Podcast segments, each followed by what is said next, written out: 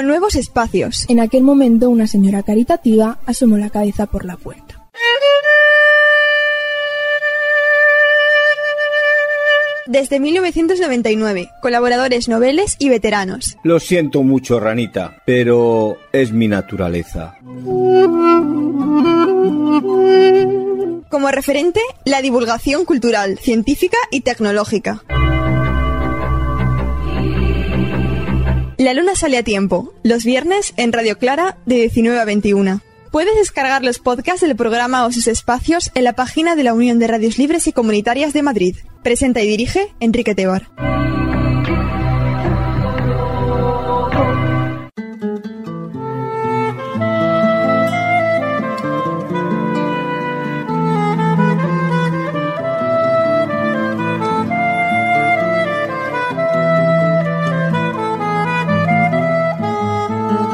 Bienvenido, bienvenida a la Luna Sale a Tiempo. Saludamos a nuestros compañeros y compañeras en Radio Pra, Mundo Obrero Radio, Radio Oasis, Visilata Radio, Radio Iris 7, Radiopolis, Radio La Granja, Eco Leganés, Radio Clara, Radio Chata, Radio Republicana, Cuac FM y Radio Cultural La Oliva FM. Te habla Enrique Tebar en nombre del gran equipo del programa.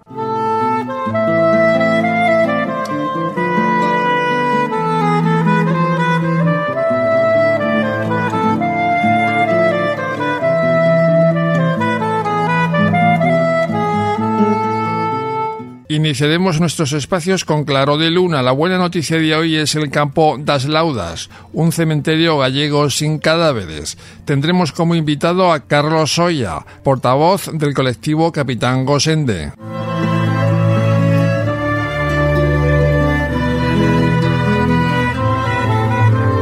¿Qué opina usted sobre la huelga convocada recientemente por los médicos de atención primaria catalana por la falta de recursos y la presión asistencial que reciben? Esta es la cuestión que hemos planteado la ciudadanía en Pregunta a Pie de Calle.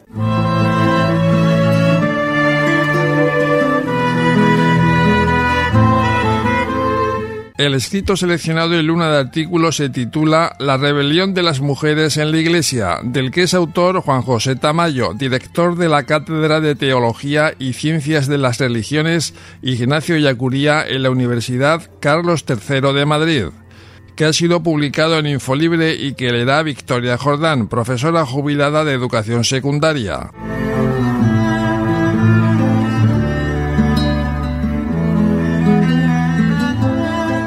En Opinión Ciudadana con motivo de un acto organizado por la radio y televisión del pueblo, Lucas del Castillo, divulgador científico y catedrático jubilado de universidad, ha entrevistado a varios participantes y asistentes al evento, con motivo del 87 aniversario de la desbandá, personas que han recorrido el itinerario de esta huida en una marcha organizada.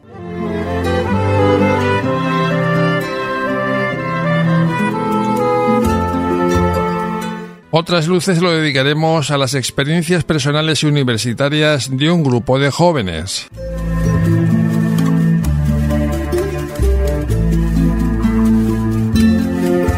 Finalizaremos la edición con despedida en verso. El poeta Paco Gil nos introducirá a la poesía de Juan Ramón Jiménez.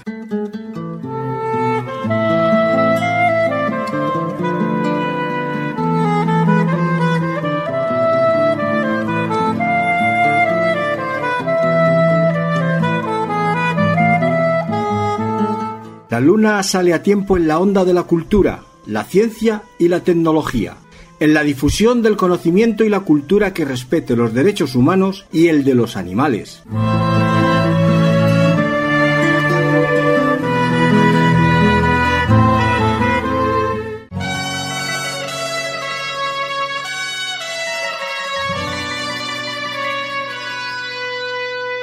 En Alaska cazan lobos sangre de otros. Si deseas volver a escuchar o descargar los podcasts de La Luna Sale a Tiempo o alguno de sus espacios, conecta con la página de la Unión de Radios Libres y Comunitarias de Madrid, www.audio.urcm.net. También nos puedes encontrar en las redes sociales, en Facebook arroba La Luna Sale a Tiempo Radio, en Instagram arroba La Luna Sale a Tiempo y en Twitter arroba Luna Sale a Tiempo. Funciona el hombre con sus adicciones, ese mecanismo de autodestrucción que no tiene principio y final, deshumanizados por los que mueven los hilos de los títeres.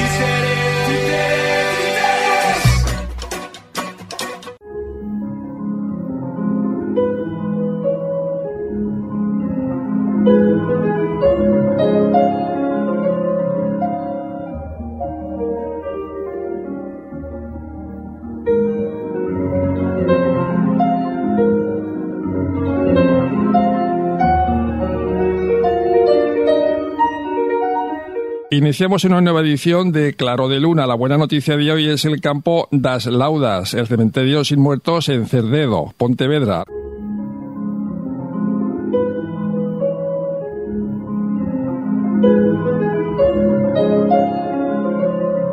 Nos acompaña Carlos Soya, filólogo, etnógrafo, escritor y portavoz del colectivo Capitán Gosende. Buenas tardes, Carlos. Buenas tardes, Enrique. ¿Qué es el colectivo Capitán Gosende? El colectivo Capitán Gosende es una sinergia de voluntad, de compromiso, de esfuerzo, de voluntariado, en una palabra. Nace en el año 2012 por delante retos muy ambiciosos porque somos un colectivo humano pequeño pero muy entusiasta y laborioso.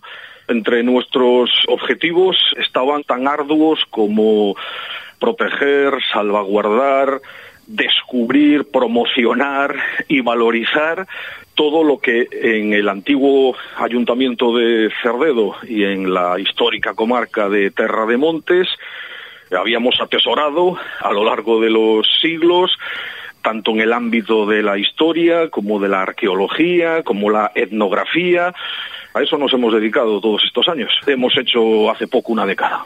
Vuestro colectivo se limita a la comarca, como decías, de Terra de Montes. Pero me gustaría, Carlos, si te parece, hablar un poquito sobre el capitán Gosente. La fecha de 1589 es fundamental para conocer a este personaje. Claro, el colectivo lleva el nombre de un héroe local, de un hidalgo en las postrimerías del siglo XVI, capitaneó a las milicias aldeanas de esta comarca de Terra de Montes y las condujo a Coruña para proteger el territorio, la ciudad, de la amenaza corsaria de Francis Drake y los suyos. Esta gesta, esta hazaña, nos vale para inspirarnos. El hecho de que debemos tener la fuerza suficiente, el coraje para expulsar todo lo espúreo de la comarca, todo aquello que la empobrece o la pone en peligro. Y nada mejor que buscar en el pasado glorioso de la comarca un personaje que fue capaz de aunar esfuerzos y de dirigirlos a un buen fin, que en este caso era ahuyentar a los invasores. Os consideráis la tropa del capitán Gosente, pero me gustaría saber cuál es el perfil de los participantes en este colectivo. Es un colectivo muy, muy flexible. En una década se han sumado a los proyectos mucha gente, también mucha gente nos ha dejado porque esto es puro voluntariado. No se obtiene rendimiento económico, rentabilidad económica ninguna. Bien al contrario, hay que poner esfuerzo, tiempo e incluso dinero personal. Cada uno tiene su vida y tiene que ganarse las habichuelas pero estamos honradísimos y agradecidísimos de la gente que a lo largo de todos estos años formó parte de la tropa do Capitán Gosende, gente con la que seguimos manteniendo contacto, una gente se va y otra se va sumando y seguimos aquí. El perfil de los participantes o de los integrantes a lo largo de todo este tiempo, hay gente vinculada a las bellas artes, gente vinculada a la historiografía, gente vinculada a la geografía, gente vinculada a la filología, mucha gente vinculada a las humanidades y cada uno con su sabiduría y su mejor voluntad unamos esfuerzos para conseguir nuestros fines. Si te parece ahora, Carlos, vamos a hablar de algunos proyectos y actividades que desarrolla el colectivo Capitán Gosende. Uno de ellos es la entrega de un salvoconducto del Capitán Gosende. ¿En qué consiste esta iniciativa? El salvoconducto de do Capitán Gosende es un galardón muy difícil de conseguir. De hecho, en todo este tiempo solo lo hemos entregado una vez. Necesitamos que la persona a la que le dedicamos este galardón se lo merezca. Tiene que haber presentado una trayectoria intachable, tiene que haber dedicado parte de su vida a la defensa de la libertad, de la democracia, de la igualdad intergeneracional, de la igualdad entre sexos, por supuesto, la defensa de la cultura. El salvoconducto fue merecedora del salvoconducto la poeta galega Luz Fandiño. También realicéis campañas como, por ejemplo, Cerdedo, descúbrelo por ti mismo. ¿En qué consiste? Es una respuesta a la dejadez institucional. Cuando nosotros empezamos, en Cerdedo no se hacía nada ni por proteger ni por promocionar los valores culturales del territorio. Por no editar, no se editaban ni folletos, dípticos o trípticos de rigor.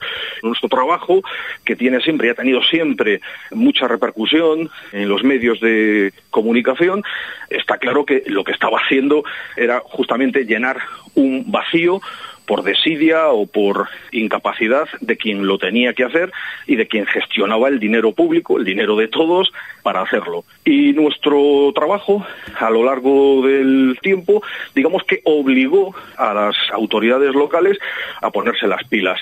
Ya con una asociación anterior, con Verbo Sido, habíamos promocionado Monte do Seixo, con el apelativo de montaña mágica, habíamos valorizado y dado a conocer con innúmeros roteiros, itinerarios culturales, itinerarios guiados, el célebre Peñasco Roquedo, conocido como Portalén, la puerta al otro mundo, además de innumerables estaciones míticas, habíamos eh, promocionado la arqueología, los más de 100 yacimientos arqueológicos inéditos descubiertos a lo largo de todo este tiempo por el colectivo, por supuesto, todo ello publicado puntualmente en la prensa, en las redes sociales, en las webs y en los blogs especializados. Todo este trabajo señalaba con el dedo administración local y autonómica que a lo largo también de todo ese tiempo y en paralelo solo se afanó en llenar el territorio de parques eólicos, centrales hidroeléctricas y eucaliptos. También tenéis un fondo bibliográfico a destacar, ¿no? Nosotros tenemos un lema, y es que todo aquello que descubrimos, todo nuestro trabajo, en definitiva, tiene que quedar negro sobre blanco. Tiene que servir para las generaciones del presente y para las futuras. Por ejemplo, en el caso de los yacimientos arqueológicos, en el caso de casi el centenar de grabados rupestres descubiertos en Terra de Montes, todos están convenientemente descritos, situados y publicados para quien quiera dar continuidad a nuestro trabajo exploratorio y de divulgación. No somos expertos en nada, pero sí somos aficionados a todo y sobre todo todo lo que tenga que ver con la cultura, con el rescate de nuestra historia y la puesta en valor de nuestros valores culturales. Eso ha dado lugar a una generosa bibliografía que ha tenido más afectación fuera de Cerdedo con el propio Cerdedo, justamente porque en ese territorio sometido al estricto control caciquil ejercido durante décadas por las administraciones que le han caído en suerte, desmovilizaba a la población. Pero fuera de Cerdedo, nuestro trabajo ha sido celebrado. Del proyecto El Campo das Laudas hablaremos posteriormente. Me gustaría, para cerrar el capítulo este del colectivo Capitán Cosende, ¿qué proyectos tenéis más inmediatos para desarrollar? Estamos concluyendo uno especialmente grato. No es en Terra de Montes, no es en el antiguo Ayuntamiento de Cerdedo, ahora Cerdedo Cotobade, después de la componenda fusionadora, la fusión caciquil orquestada en 2016. Este trabajo que estamos realizando, que es un inventario etnográfico del río Dos Dafos, que se localiza en dos ayuntamientos también de la provincia de Pontevedra, uno en el propio ayuntamiento de Pontevedra y otro en el limítrofe de Vilaboa, lo hacemos en colaboración con una asociación hermana, una asociación amiga, volvemos al asunto de las sinergias, con la Asociación Cultural y Medioambiental Baipolo Río. Baipolo Río nos planteó el hecho de que la tropa de Capitán Gosende se ocupase del inventario etnográfico. En eso estamos desde el mes de septiembre y ahora estamos en marzo y el cuadro de trabajo está en que concluyamos el trabajo a finales de marzo. El acuerdo al que hemos llegado es que nosotros de Mil Amores realizamos el inventario etnográfico y Vaipolo Ríos se ha comprometido ya en asamblea a sufragar la decimoprimera lauda del campo de las laudas. Vamos, si te parece ahora, Carlos, a hablar del municipio de Cerdedo. Pertenece a la provincia de Pontevedra, en Galicia, y a la comarca de Tabeiros, Terra de Montes. ¿Pero cuánta población tiene? El antiguo ayuntamiento de Cerdedo, antes de la fusión, no creo que pasase de los 1.500 empadronados. Son 75 kilómetros cuadrados Está claro que esto repercutía en el estatus del Concello y sobre todo en el estatus de los alcaldes, que decidieron fusionarlo. La fusión no ha resuelto el problema de la despoblación, el problema de la despoblación sigue, no se aplican ni las medidas, ni se utiliza la praxis política adecuada, ni para paliarlo, ni para corregirlo. Y estamos hablando de que el ayuntamiento actual, Cerdedo-Cotobade, está a escasos kilómetros del Ayuntamiento de Pontevedra. O sea, podía valerse de la proximidad a una capital para poder resurgir.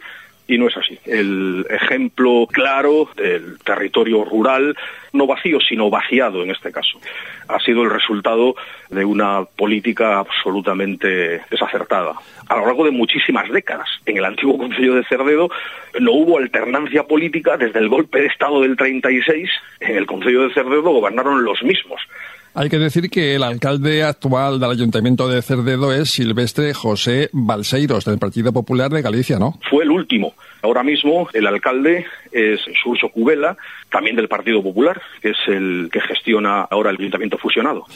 Vamos a hablar, si te parece, de la actividad económica del municipio. ¿Qué habría que destacar? Del antiguo Ayuntamiento de Cerdedo, lo destacable del Ayuntamiento es un paisaje de media montaña extraordinario, un patrimonio tradicional de un gran valor y de una gran belleza, un territorio fértil, regado por ríos caudalosos, incluso en la actualidad, con la diezma producida por el cambio climático, tierras feraces abandonadas, unas escasísimas explotaciones ganaderas, familiares, los últimos héroes que contra viento y marea sostienen un rebaño de vacas, bien para la producción de leche, bien sobre todo para la producción de carne, salvaguardando las razas autóctonas pero fuera de eso es un territorio poblado de pensionistas, gente muy envejecida por esas circunstancias de muy difícil movilización.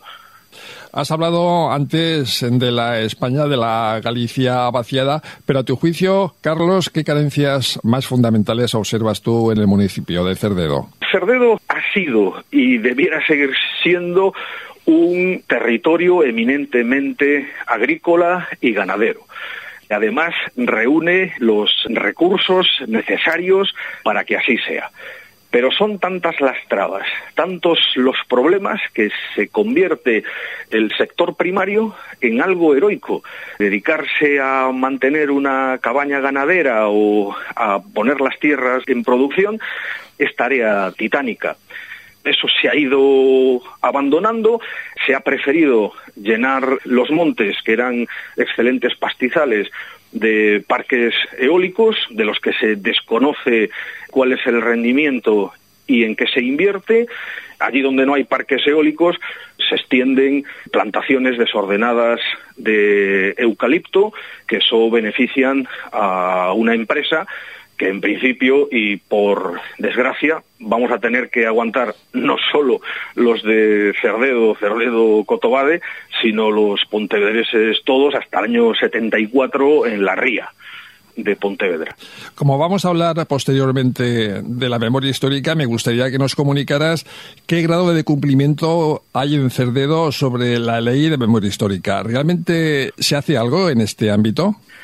Pues absolutamente nada. Promesas incumplidas y sobre todo lo más grave y lo que nos empujó a dar un paso adelante es el hecho de que una administración pública haya incumplido a lo largo de los años una ley, la ley de memoria histórica, y ahora dos, la de memoria histórica y la de memoria democrática.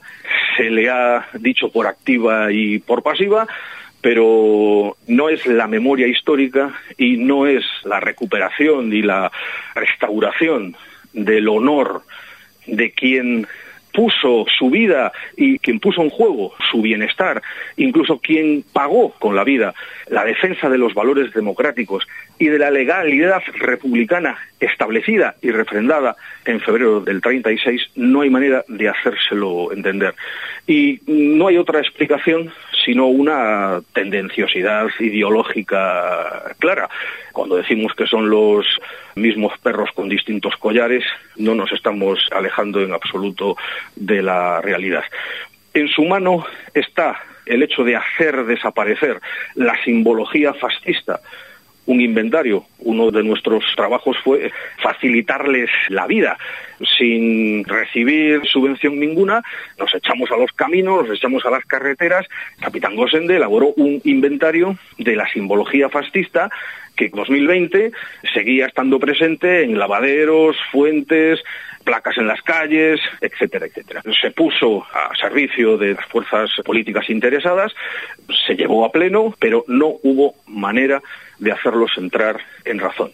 El colectivo Capitán Gosende se volvió a echar al monte e intentó, con sus pocos medios, su humildad, en definitiva, intentar resarcir lo que la administración pública quien debiera gestionar para todos, sin establecer diferencia ideológica alguna, no sabía o mejor no quería llevar a cabo. Eso que no quería llevar a cabo era básicamente no cumplir la ley. El ayuntamiento de Cerredo Cotobade sigue incumpliendo dos leyes. Así es que el colectivo Capitán Gosende se echó al monte y decidimos en 2016 poner la primera piedra, nunca mejor dicho, de este proyecto, el proyecto Campo das Laudas, que tiene como único objetivo, nombre a nombre, restaurar la dignidad y el honor de quien comprometió su vida, su bienestar, incluso la dio, pereció por la defensa de los valores democráticos, por la defensa de la libertad y por la defensa de muchos derechos que hoy consideramos absolutamente irrenunciables. Solo por eso debieran ser recordados y honrados y dignificados por la autoridad para que todos los vecinos y no solo los familiares conociesen el pasado para no repetir los errores. Vamos, si te parece, a hablar del concepto de lauda, que es lápida. Es como una semilla de justicia, memoria y reparación, ¿no? Es eso. Las piedras son eternas. Cuando nosotros ya no estemos sobre la tierra, las piedras seguirán allí. Y una piedra con una inscripción y unos nombres y una fecha y una profesión y una muerte indigna removerán la conciencia de quien se acerque por allí, de quien vea aquello los empujarán a investigar, a leer. Por eso el campo das laudas va acompañado, por supuesto, de su soporte bibliográfico. Hay libros a disposición de cualquiera. Así aprenderán a no tener ideas, que habla sobre el, periodo del agrarismo, de la república y de la represión en Cerdedo. Tenemos el Campo das Laudas, Alcove de la Memoria en Cerdedo, que es el libro específico del Campo das Laudas que sirve de guía para conocer quién es quién a quién se está homenajeando y otros libros de miembros del colectivo, como el dedicado a la memoria de Pancho Varela, el secretario que fue en tiempo de la República, el Cerdedo, y que fue asesinado legalmente, entre comillas, desde el momento en que la ley de memoria democrática ha considerado nulos y fraudulentas todas aquellas vistas, todos aquellos juicios, y bueno. En este caso, Francisco Varela está en la lápida número 3, ¿no? Sí. Me gustaría que hiciéramos referencia al escultor que hace las inscripciones. ¿Quién es? ¿Cómo se llama? Es de justicia. Marcos Escudero, colaborador de Capitán Gosende también desde hace muchísimo tiempo. Cuando se le propuso el proyecto, se adhirió, se sumó encantado y gracias a él, gracias a su laboriosidad, gracias a su destreza y a su generosidad, hemos puesto allí ya 10 laudas. Carlos, ¿las características de cada lápida las decide Marcos o es el colectivo vuestro el que toma la última palabra? El escultor. Nosotros solo le facilitamos el texto. Eh, Lo que hacemos es sintetizar lo más posible el texto que va en cada una de las piedras, pero sí, por supuesto, los nombres, los apellidos, ¿Y por qué son considerados víctimas de la represión? Unos porque fueron paseados, otros porque fueron fusilados o asesinados por una ley absolutamente injusta, nefasta y arbitraria, otros porque se vieron obligados a huir, a exiliarse en el extranjero, algunos no retornados, otros porque fueron víctimas de la represión en mayor o menor grado. El proyecto vuestro, en definitiva, eh, pretende que haya 22 laudas, 22 lápidas. Si tuvieras que destacar, a tu juicio, aquellas características de las lápidas, aquella historia de los asesinados, represaliados, perseguidos por la dictadura, ¿hay alguna historia que a ti personalmente te haya afectado más, siendo todas dramáticas e injustas, evidentemente? Como dices, todas ellas son dignas de recordatorio. Campo das Laudas es utilizado por Capitán Gosende como un aula de interpretación de la memoria histórica porque cada uno de los personajes allí representados ha padecido una muerte diferente, la muerte del exiliado sin retorno, la muerte del paseado, la muerte del exterminado en un campo nazi, la muerte del fusilado, están todas las muertes. Sin olvidar, Carlos, la familia como elemento esencial. Efectivamente, efectivamente, efectivamente. Porque no solo estamos hablando de quien perdió la vida o de quien fue encarcelado o de quien tuvo que exiliarse para no volver. Estamos hablando de las viudas. Muchas mujeres sufrieron en carne propia el hecho de ser untadas con pez, el hecho de ser rapadas, el hecho de ser golpeadas, muchas veces por su ideología, por la defensa de sus ideales, otras por defender, por ocultar, por no desvelar el paradero de sus esposos, de sus hermanos, de sus hijos. Por eso en las laudas no solo aparecen los nombres de quienes dieron la vida, sino también los nombres de sus mujeres. Todas son novelables, todas son destacables. Hay una quizás que llama poderosamente la atención sobre las otras, que es el caso de Josefa Rivas, la matriarca de los Bentín. Tres hermanos, un primo y un tío los cinco Bentín, uno de ellos paseado en Zamora, los otros cuatro fusilados. Sus restos mortales estuvieron durante mucho tiempo en fosas comunes en el cementerio de San Atilano. Y cuando estaban siendo juzgados, esta señora, con muy poca instrucción, se vio obligada a desplazarse a Zamora y de implorarle al tribunal que cuando menos le dejasen a uno de los hijos con vida, porque además es que era viuda.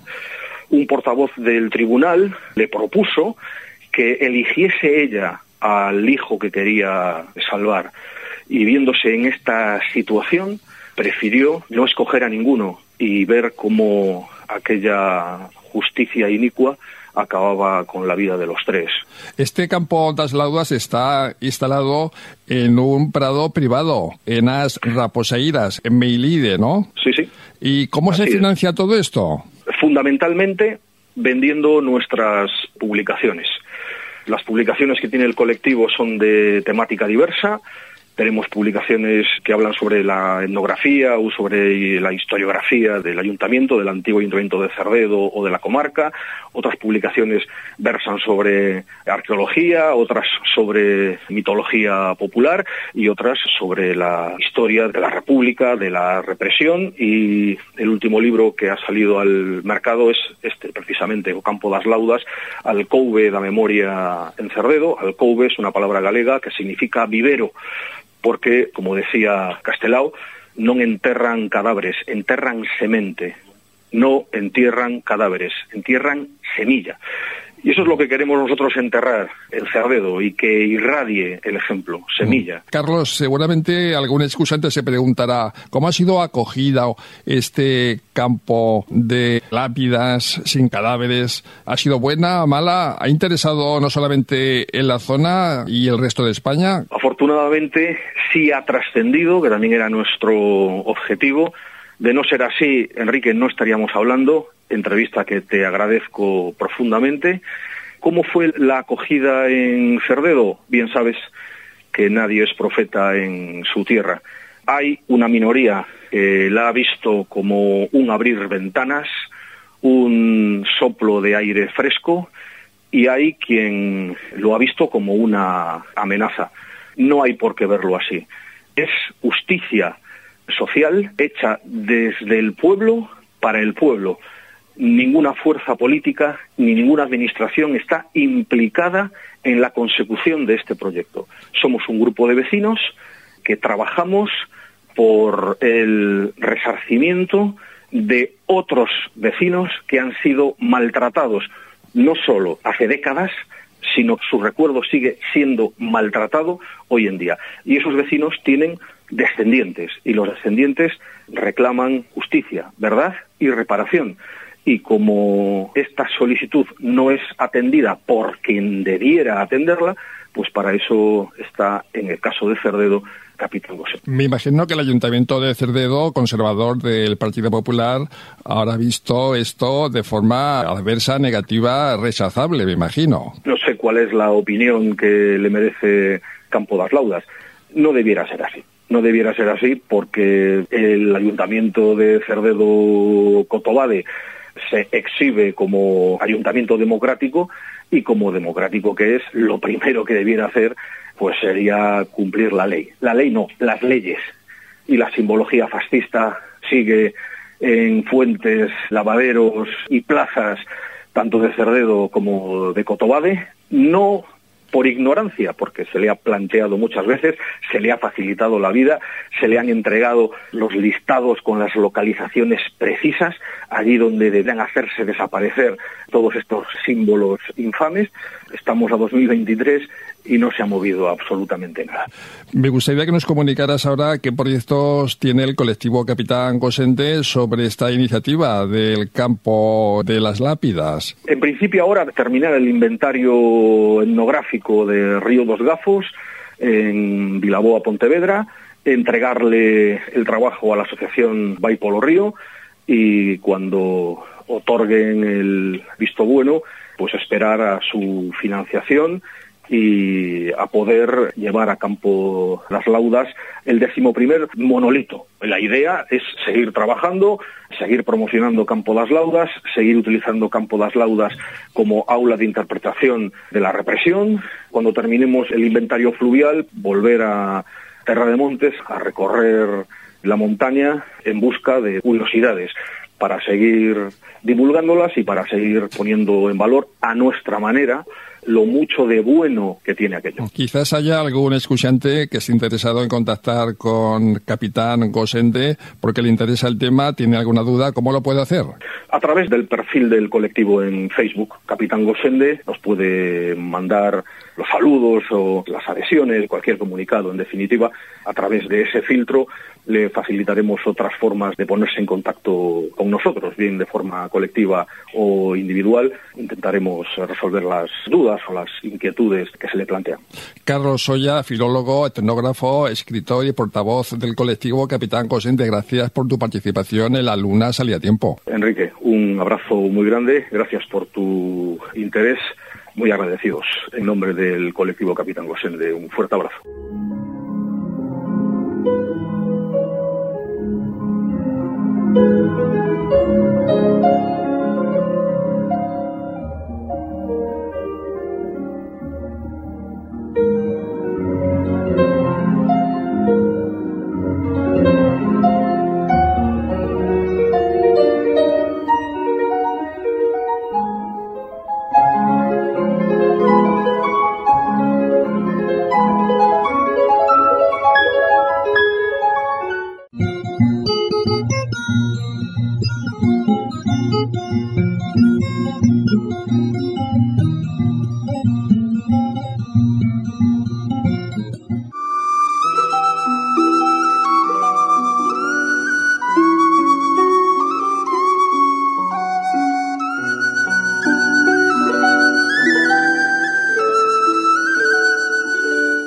¿Qué opina usted sobre la reciente huelga convocada por los médicos de atención primaria catalana por la falta de recursos y la presión asistencial que reciben? Esta es la cuestión que hemos planteado a la ciudadanía de Valencia en Pregunta a pie de calle. Escuchemos.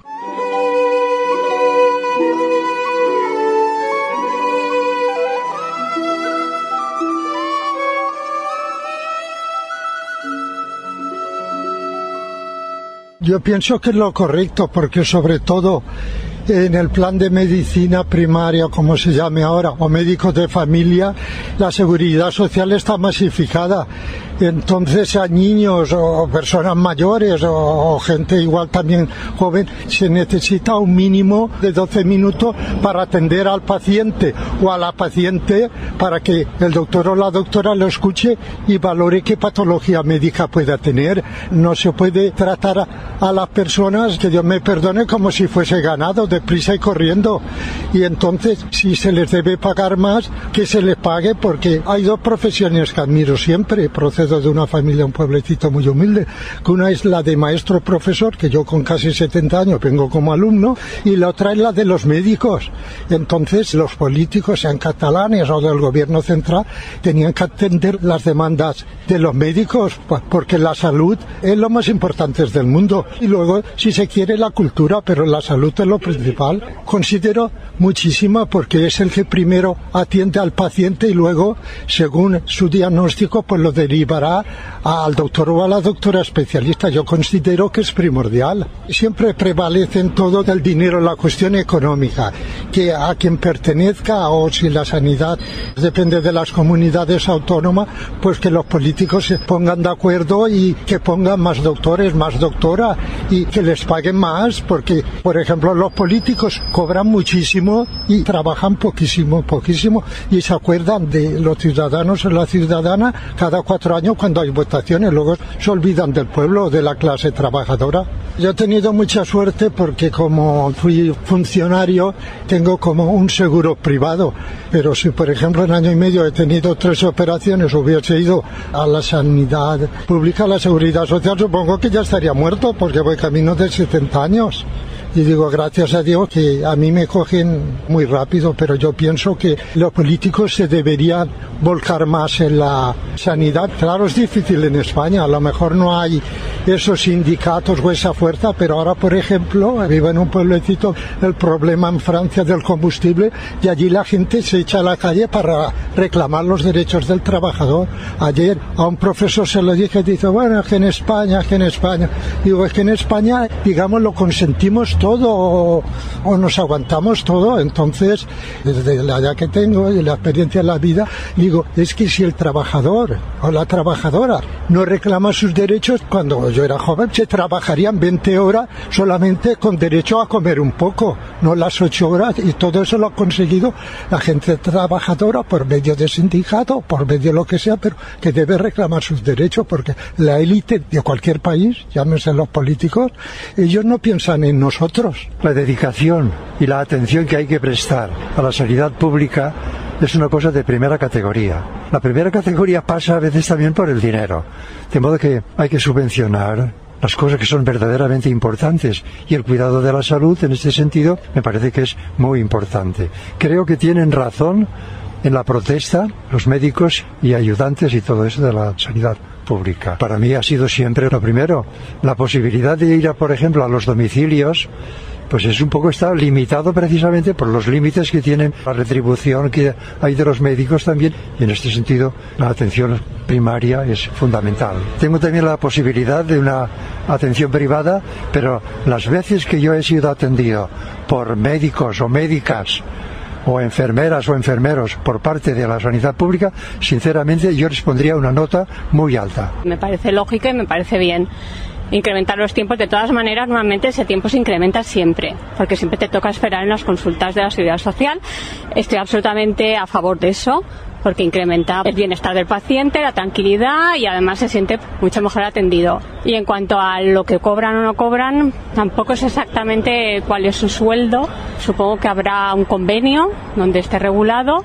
La atención es primordial Tener confianza con tu médico de familia es algo que es la base de la salud incluso a nivel de ciudadanía. Es decir, si con tu médico de familia no tienes confianza, eso afecta a tu bienestar, pero no solo familiar, sino que puede llegar incluso a afectar a, las instituciones. Es decir, no todos podemos pagar un médico privado y deberíamos de tener la misma confianza que tenemos con un médico privado con el médico de la seguridad social.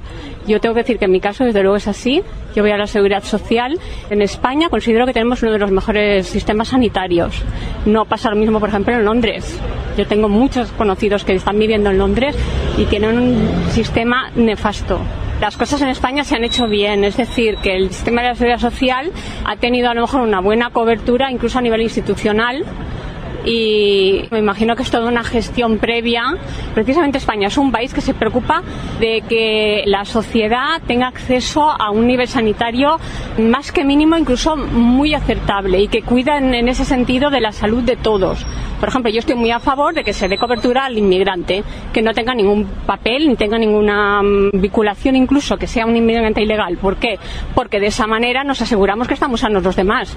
No atendemos a los inmigrantes y luego queremos estar sanos eso no tiene sentido. Yo tengo una amiga trabajando en un hospital que es enfermera y está incluso haciendo horas en hospitales psiquiátricos. No tiene ninguna consideración hacia los pacientes. Hablo del sistema de seguridad social, no ya del privado. Cuando ella ha venido aquí y ha entrado en un hospital público, lo que me ha dicho es que es exactamente la misma atención que tienen los privados en Londres, es decir, los públicos. O sea que toda la gente extranjera creo que valora muchísimo el sistema de seguridad social que tenemos. Con lo cual, ya si tienen que estar mejor pagados en los médicos, yo no lo sé, pero por lo que yo veo, con respecto a otros países, posiblemente se están ganando el sueldo mejor que los demás.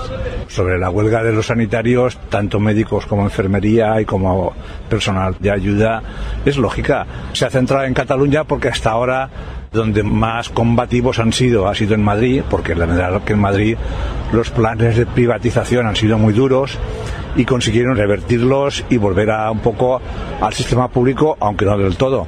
En Cataluña que con todo el proceso de independentismo y toda la mendanga que se han montado, allí estaba callado, pero la gente ya ha explotado. Porque en el sector de la sanidad, como en todo lo que ocurre en el sistema productivo catalán, hay mucha gente que no son catalanes y que incluso no provienen de familias catalanes.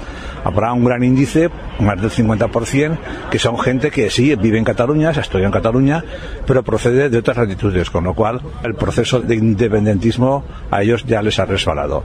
Han salido las cifras y es verdad, en estos últimos 8 o 10 años, desde que empezó todo este meneo con el Artur Mas cuando llegó a la presidencia desde el Pujol. Si en el resto del Estado ha habido recortes en educación, en sanidad, en Cataluña ha sido verdaderamente bestial. Bestial porque allí además el sistema privado o semiprivado tiene una gran trascendencia y viene de muchos años. Que allí al revés, son hospitales privados con concierto con la seguridad social, pero vienen de las mutuas patronales y las mutuas obreras de mediados del siglo pasado, cuando se crearon las organizaciones de asistencia a los obreros y también por parte de los patronos. Si la Generalidad no tiene dinero o ha desviado el dinero hacia otros aspectos, las cifras que daban ayer, cerca de un 30% de pérdida de inversión en Cataluña verdaderamente es brutal. Y si el sector sanitario en general, habrá casos, está muy mal retribuido en España, porque el trabajo que se hace y la importancia que tiene debería tener más nivel retributivo en función de la repercusión social, en Cataluña pues debe ser mucho más duro. El problema, si no se retoma la sensatez, se gobierna y se participa a la gente del sistema económico que se tiene que implantar de nuevo en Cataluña y la actividad que tiene que recuperarse, mal apaño tiene porque que ahora todo eso revierta en el sistema público, allí también transferidas las competencias, con lo cual si no hay recaudación y los gastos se van por otros sitios, mal se puede retribuir. El problema va a ser ya no solamente gordo allí, aquí en la comunidad valenciana también son conscientes y están dando pasos en mejorar o redistribuir un poco lo que se puede hacer. Allí en Cataluña es que no, allí se ha distribuido la pobreza o el poco dinero. Pero los sectores que están viviendo del presupuesto de la Generalidad para otras funciones que son solamente políticas o pseudopolíticas, se están llevando la posibilidad de mejorar los sectores no solamente productivos, donde las empresas pasan y procuran mejorar el nivel salarial, pero en sanidad y no digamos en la función pública, pues debe de ser algo verdaderamente terrible. Justo, que ven muchos pacientes al día, entonces tienen poco tiempo para dedicarles a cada uno. Yo tengo un seguro privado y me muevo con ello. Antiguamente, hace muchísimos años sí que tenía... Pues opino que tiene que tener más tiempo para los pacientes. Bueno, lo del sueldo no lo tengo claro pero que tengan que tener los médicos que hagan falta para tener más atención a los pacientes seguro. Si son 12 o si son 15 o si son 7, no tengo ni idea. Pero seguro que los médicos tienen unos buenos datos para decir que son 12. Los médicos saben de lo que van entre manos y muy posiblemente los pacientes también. A lo mejor el que no lo sabe son los gestores, dedicando más dinero a eso y más organización. Son importantísimos.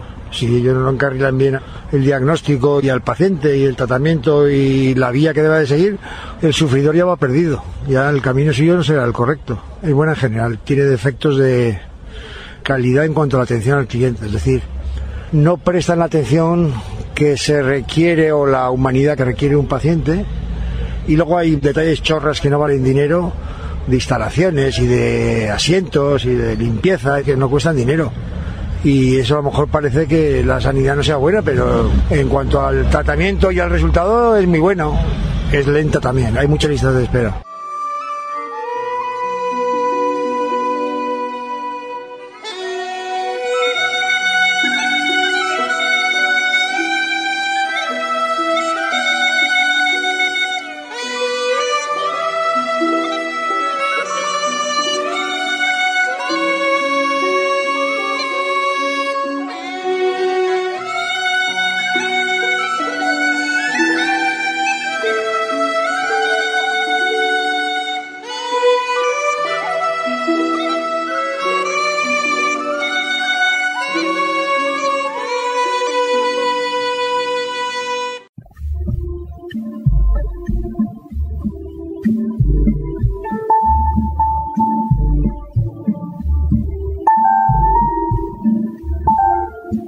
El escrito seleccionado en la edición de hoy de Luna de Artículos se titula La rebelión de las mujeres en la Iglesia, del que es autor Juan José Tamayo, director de la Cátedra de Teología y Ciencias de las Religiones Ignacio Yacuría en la Universidad Carlos III de Madrid, que ha sido publicado en Infolibre y que le da a continuación Victoria Jordán, profesora jubilada de educación secundaria. Dice así.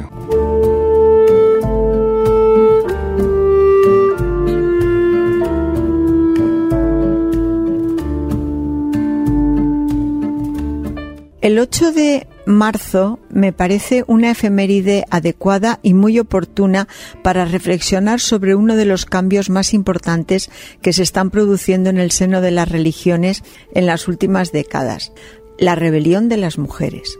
Cada vez es mayor el número de mujeres creyentes que se rebelan contra las religiones de las que son miembros y contra sus dirigentes religiosos y se muestran críticas de su moral misógina, su doctrina androcéntrica, su organización patriarcal y su imagen masculina de Dios, y lo hacen sin renunciar a su afiliación religiosa.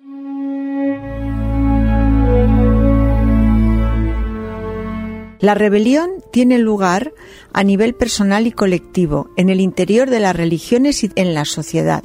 A nivel personal viven la experiencia religiosa desde su propia subjetividad, sin tener que recurrir a la mediación de los varones, y desafían y transgreden conscientemente las normas y orientaciones en materia de sexualidad, relaciones de pareja, modelos de familia, planificación familiar, interrupción voluntaria del embarazo, derechos sexuales y reproductivos, LGTBI opciones políticas, etcétera, que les impone el patriarcado religioso, y lo hacen sin conciencia de culpa.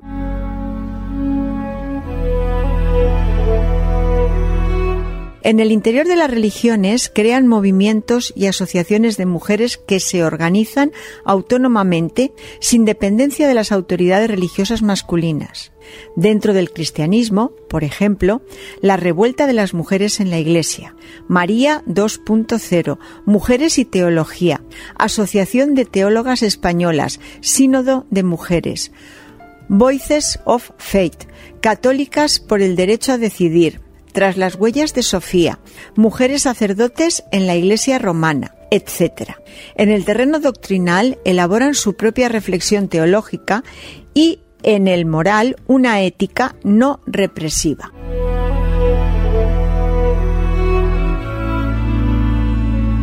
El 1 de marzo de 2020 se celebraron concentraciones organizadas por colectivos feministas cristianos ante las catedrales y los edificios religiosos de varias ciudades españolas bajo el lema Revueltas de las mujeres en la Iglesia, hasta que la igualdad se haga costumbre. Yo participé en la concentración ante la Catedral madrileña de la Almudena. Por delante de las personas reunidas pasaban de largo clérigos que se dirigían al recinto catedralicio sin preguntar qué hacíamos allí, ni mostrar interés alguno por las pancartas con mensajes evangélicos y retratos de mujeres cristianas empoderadas como María Magdalena, Hildegarda de Bingen, Margarita Porete, Teresa de Jesús, Mariguar, Simón Weil, insensibilidad patriarcal desprecio, misoginia, quizá las tres cosas.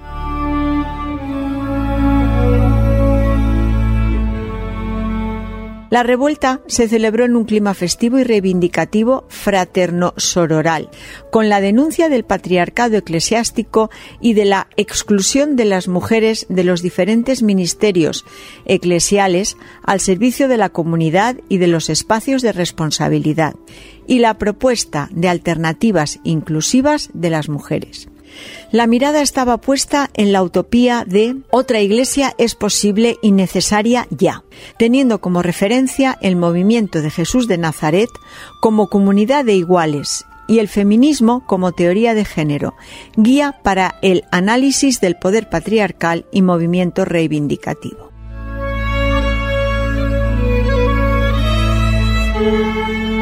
Este año, varios cientos de mujeres han vuelto a concentrarse el 5 de marzo en una veintena de ciudades del Estado español ante las catedrales, iglesias y obispados, convocadas por el movimiento Revuelta de las Mujeres en la Iglesia Alsem Laveu, bajo el lema Caminamos juntas por la igualdad y la dignidad dentro de la Iglesia. Consideran que ellas son las manos y el corazón de la Iglesia y que ésta se sostiene gracias a su colaboración. Y es así, critican el lenguaje patriarcal y denuncian la masculinidad hegemónica, los abusos de poder, sexuales y de conciencia, la profunda discriminación de todos los terrenos, la injusticia de género y la invisibilización que sufren las mujeres en la Iglesia.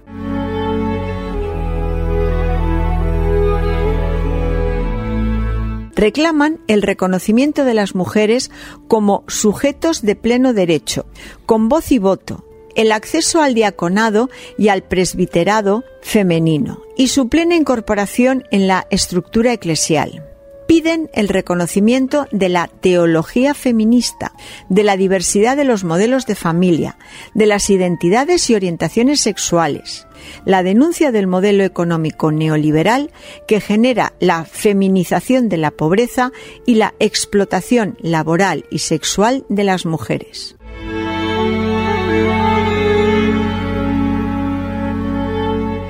En la sociedad participan activamente en los movimientos feministas. Apoyan sus reivindicaciones y están presentes en las ONGs y movimientos sociales como expresión de la convergencia en las luchas por el reconocimiento de la dignidad y libertad de las mujeres en las religiones y las luchas por su emancipación y el compromiso en defensa de los sectores más vulnerables de la sociedad.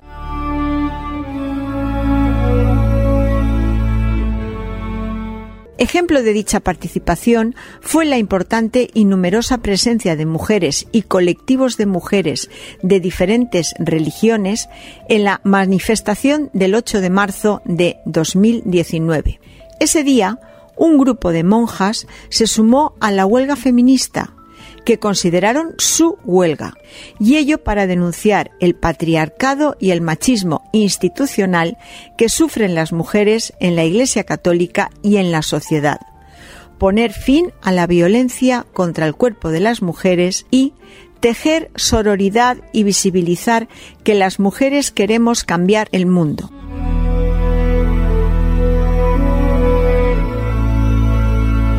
Responden con argumentos éticos y religiosos a los mensajes homófobos, machistas y patriarcales de partidos y organizaciones de extrema derecha, a las acusaciones de feminazis y supremacistas feministas, a las falsas noticias y al negacionismo de la violencia machista contra las mujeres por parte de las organizaciones políticas y religiosas de la extrema derecha siguen el consejo de Simón de Beauvoir. No olvidéis jamás que bastará una crisis política, económica o religiosa para que los derechos de las mujeres vuelvan a ser cuestionados. Esos derechos nunca se dan por adquiridos. Debéis permanecer vigilantes durante toda vuestra vida.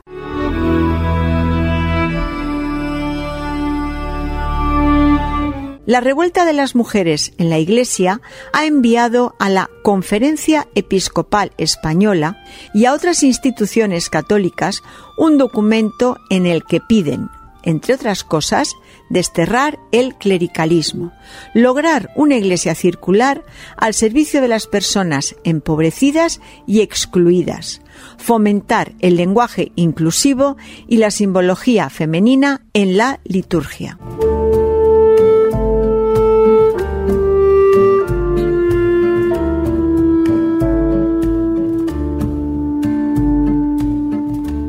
Victoria Jordán, profesora jubilada de educación secundaria, ha leído en luna de artículos el escrito titulado La rebelión de las mujeres en la Iglesia, del que es autor Juan José Tamayo, director de la Cátedra de Teología y Ciencias de las Religiones Ignacio Yacuría en la Universidad Carlos III de Madrid, que ha sido publicado en Infolibre.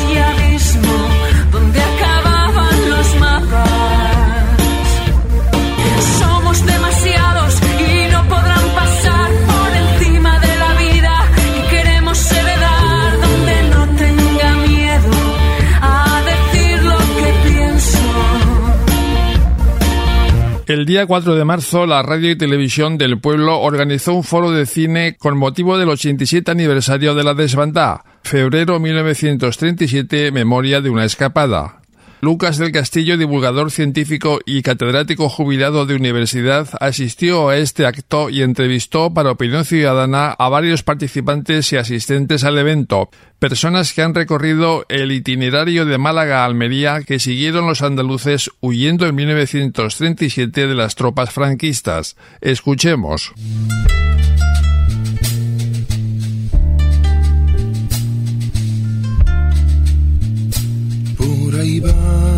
Ya se ve la gente, vienen por la carretera, huyen de las bombas y la muerte, buscan pan, aguilla y candela. Buenas tardes. Apreciados escuchantes, el 8 de febrero de 1937, el ejército sublevado bajo las órdenes de Queipo de Llano ocupó Málaga. Como consecuencia, miles de civiles huyen de la ciudad y abarrotan la carretera huyendo hacia Almería, aún en manos republicanas. Esta multitud desesperada y asustada es bombardeada por mar y aire por las fuerzas del ejército rebelde, causando la muerte de 3.000 a 5.000 civiles, hombres, mujeres, niños, jóvenes o ancianos. Este luctuoso y cobarde hecho se conoce como la desbandá, desde 2017 se viene celebrando una marcha de Málaga a Almería para rememorar y sacar del olvido a la desbandá. Vamos a conversar con cuatro personas que han rememorado esta ruta en la marcha organizada por la Asociación Sociocultural y Club Senderista La Desbandá. Estamos con Luisa y Carmen, dos jóvenes hermanas, y con Maite Pérez y Joan Bisquert que han participado en un coloquio organizado por la radiotelevisión local La Veu del Poble de Massamagrel y que nos van a transmitir sus motivos para hacer la ruta, sus impresiones y sus sentimientos. Buenas tardes, Luisa, Carmen, Maite, Joan. Vamos a preguntarle a Joan qué sintió él cuando hizo este camino entre Málaga y Almería. Fue muy impresionante ver a tanta gente que nosotros no conocíamos nada de la demanda. Y al ver tanta gente, digo, eso no es normal. Nunca hemos visto una cosa así. Está muy bien. Luisa, tú eres joven, no conocías nada de esto y de pronto te viene esto y ¿qué haces? Pues yo lo conozco por el Congreso de la Desbanda.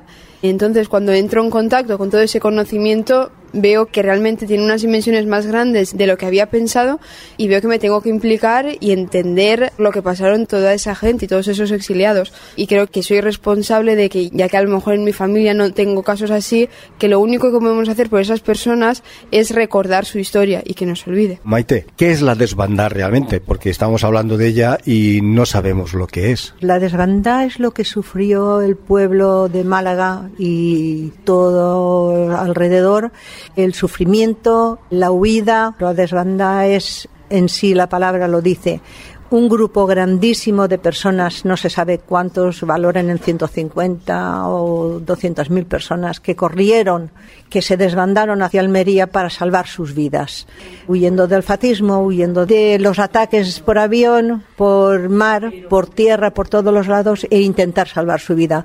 La desbanda era eso, huir, huir y caminar hacia la vida conforme podían. Carmen, ¿a ti qué te impulsó a hacer este camino? Siempre me ha gustado mucho la historia. Mi hermana fue al Congreso, entonces ya me dijo que quería ir a la marcha integral de la desbandada. A mí también me gustaba la idea, aparte también fuimos a otras rutas de Barcelona a Francia con una beca que nos dio el Injuve de ruta al exilio. Entonces, como que tenía ya este interés por conocer más parte de la historia que creo que se tiene que conocer. Gente joven como nosotros somos los que después tendremos que contar esta historia que no se está contando realmente en, en los centros. Y fue una experiencia súper enriquecedora que quiero repetir el año que viene porque no pudimos hacerla completa porque somos estudiantes y no nos podíamos saltar tantos días lectivos, pero sí que espero el año que viene, si no poder hacerla toda, otro trocito más y seguir aprendiendo porque hay muchos conocimientos que aún nos faltan por adquirir. Un aspecto que he remarcado es que habéis hablado con supervivientes de la desbanda. ¿Qué os transmitieron? Yo creo que esperanza, que ellos sobre todo tenían esperanza y tenían muchas ganas de contar su historia. Eran supervivientes que la más joven creo que tenía 85 años y la que contaba con más edad 95. Entonces ellas tenían muchas ganas de contar su historia y que no cayera en el olvido. Tenían esperanza en la gente joven y tenían esperanza en que siguiésemos luchando para continuar la lucha que sus padres iniciaron y que no se puede perder. ¿Y a su hermana Carmen? Yo creo que los supervivientes, aparte de esperanza, nos transmitieron mucho sus valores, lo que ellos han estado callando durante tantos años. Han estado 92 años callados y ahora han decidido contar su historia tanto a la familia como a quien quiera escucharla y que mm, no caiga en el olvido que los jóvenes las podamos transmitir también a nuestros compañeros, a nuestras familias, a nuestros conocidos, asociaciones, a todo el mundo. Y también a mí me transmitieron mucha ternura porque cuando nos vieron a nosotros, a los jóvenes, estaban muy felices porque veían que había futuro, que nosotros podíamos ser el relevo de su lucha. Has mencionado a Ana Pomares, una curiosa situación. Quizás Maite nos pueda explicar más su impresión con esta persona. Sí, esta persona la conocimos hace cuatro años, cuando nos presentó el libro, que lo compramos, y decía que ella había tenido tres desbandadas, porque salió de Málaga, llegó a Almería, de Almería fueron a Marruecos, de Marruecos fueron a Valencia y de Valencia al final fueron a Barcelona. Es decir, que no se acabó su desbandada en Almería, sino que siguieron caminando hasta encontrar un sitio seguro donde poder hacer el transcurso de lo que duró la guerra y después hasta sus 92 años, que no se atrevió a contar su historia. Es una mujer fuerte, con 95 años, se le ve una energía, con unas ganas de contar, de sacar todo lo de dentro.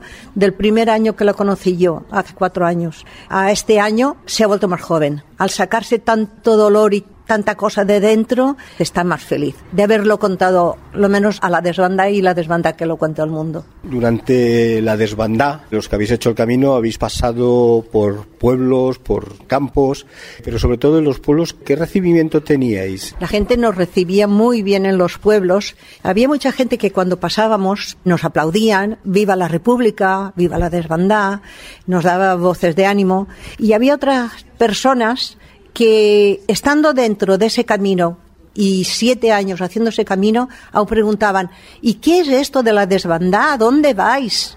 Ignorancia aún. Es de comprender que aquí, que no conocemos la desbandada, hay esa ignorancia, pero que siete años pasando por esos pueblos y haya gente aún que no sepa lo que pasó en su tierra y no lo haya preguntado antes, pues es un poco raro. Pero da alegría de pasar por esos pueblos y sentir la voz del pueblo animando a la desbanda. ¿La recepción fue homogénea en todos los pueblos o hubo en algunos sitios donde os trataran mejor o peor? En todos los pueblos que hemos estado nos han tratado muy bien.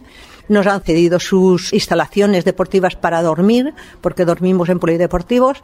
Y hay dos pueblos que ahora no te puedo decir si es elegido y otro, que no lo sé, que sus mandatarios o sus políticos que tienen allí, unos son de Vox y otros son del PP, que nos han negado la entrada con lo cual el año que viene ya los haremos públicos quiénes son estos pueblos. Sin embargo, el de Adra pues es un alcalde muy, muy unido a la desbandada. En la Casa de la Cultura, en el teatro, tiene las palabras de Norman Betún escritas en el cristal y ya lleva años allí. Quiero decirte que está implicado y las bienvenidas siempre son bienvenidas. Habéis hablado con supervivientes, pero del socorro rojo, de personas que iban a ayudarlos. ¿Qué impresión te transmitieron? En Salobreña asistimos a una conferencia de un escritor mallorquín que había escrito un poco la biografía de Matilde Landa, que es una enfermera del Socorro Rojo Internacional que hizo muchas labores y se reivindicó un poco su figura femenina y las figuras femeninas en general durante la desbanda. Nos contaron su historia desgarradora, una mujer muy valiente, junto también a Tina Modotti, que es otra mujer del Socorro Rojo Internacional. Sobre todo de Matilde Landa, que fue la conferencia que pudimos asistir. Ella estuvo auxiliando a los exiliados de Málaga, de la carretera de la muerte, y después también hizo varios hospitales para los brigadistas de las brigadas internacionales. En Castellón, por ejemplo, en el Hotel Boramar de Benicassim, pues eso fue un centro de salud. Y después la represaliaron y estuvo en varias prisiones y dentro de las prisiones ayudaba a las mujeres que estaban en régimen de cadena perpetua o condenadas a muerte para auxiliarlas. Y ella se basaba en que eran madres o en que tenían una buena conducta dentro de la cárcel y consiguió sacar a muchísimas mujeres de las cárceles o al menos evitar que las mataran. Ella fue represaliada, estuvo en la cárcel de Mallorca y lo que querían hacer sin duda era bautizarla, porque no estaba bautizada, había recibido una educación laica. Por tanto, bautizarla significaría degradarla de alguna forma y ridiculizarla. Ella se negó hasta el punto en que le dijeron si no te bautizas, la manutención de los hijos de las presas se reducirá. Entonces, claro, ella ante esa mm, disyuntiva decidió suicidarse y se quitó la vida tirándose de la torre de la prisión. Además, con más Inri estuvo agonizando 45 minutos en los que la bautizaron, inmortes. Además de esta figura, también remarcar la importancia que tuvo la acción de este médico canadiense, de Betume. Maite, cuéntanos. De Norman Betune tiene un paseo, varios sitios conmemorativos de esta persona.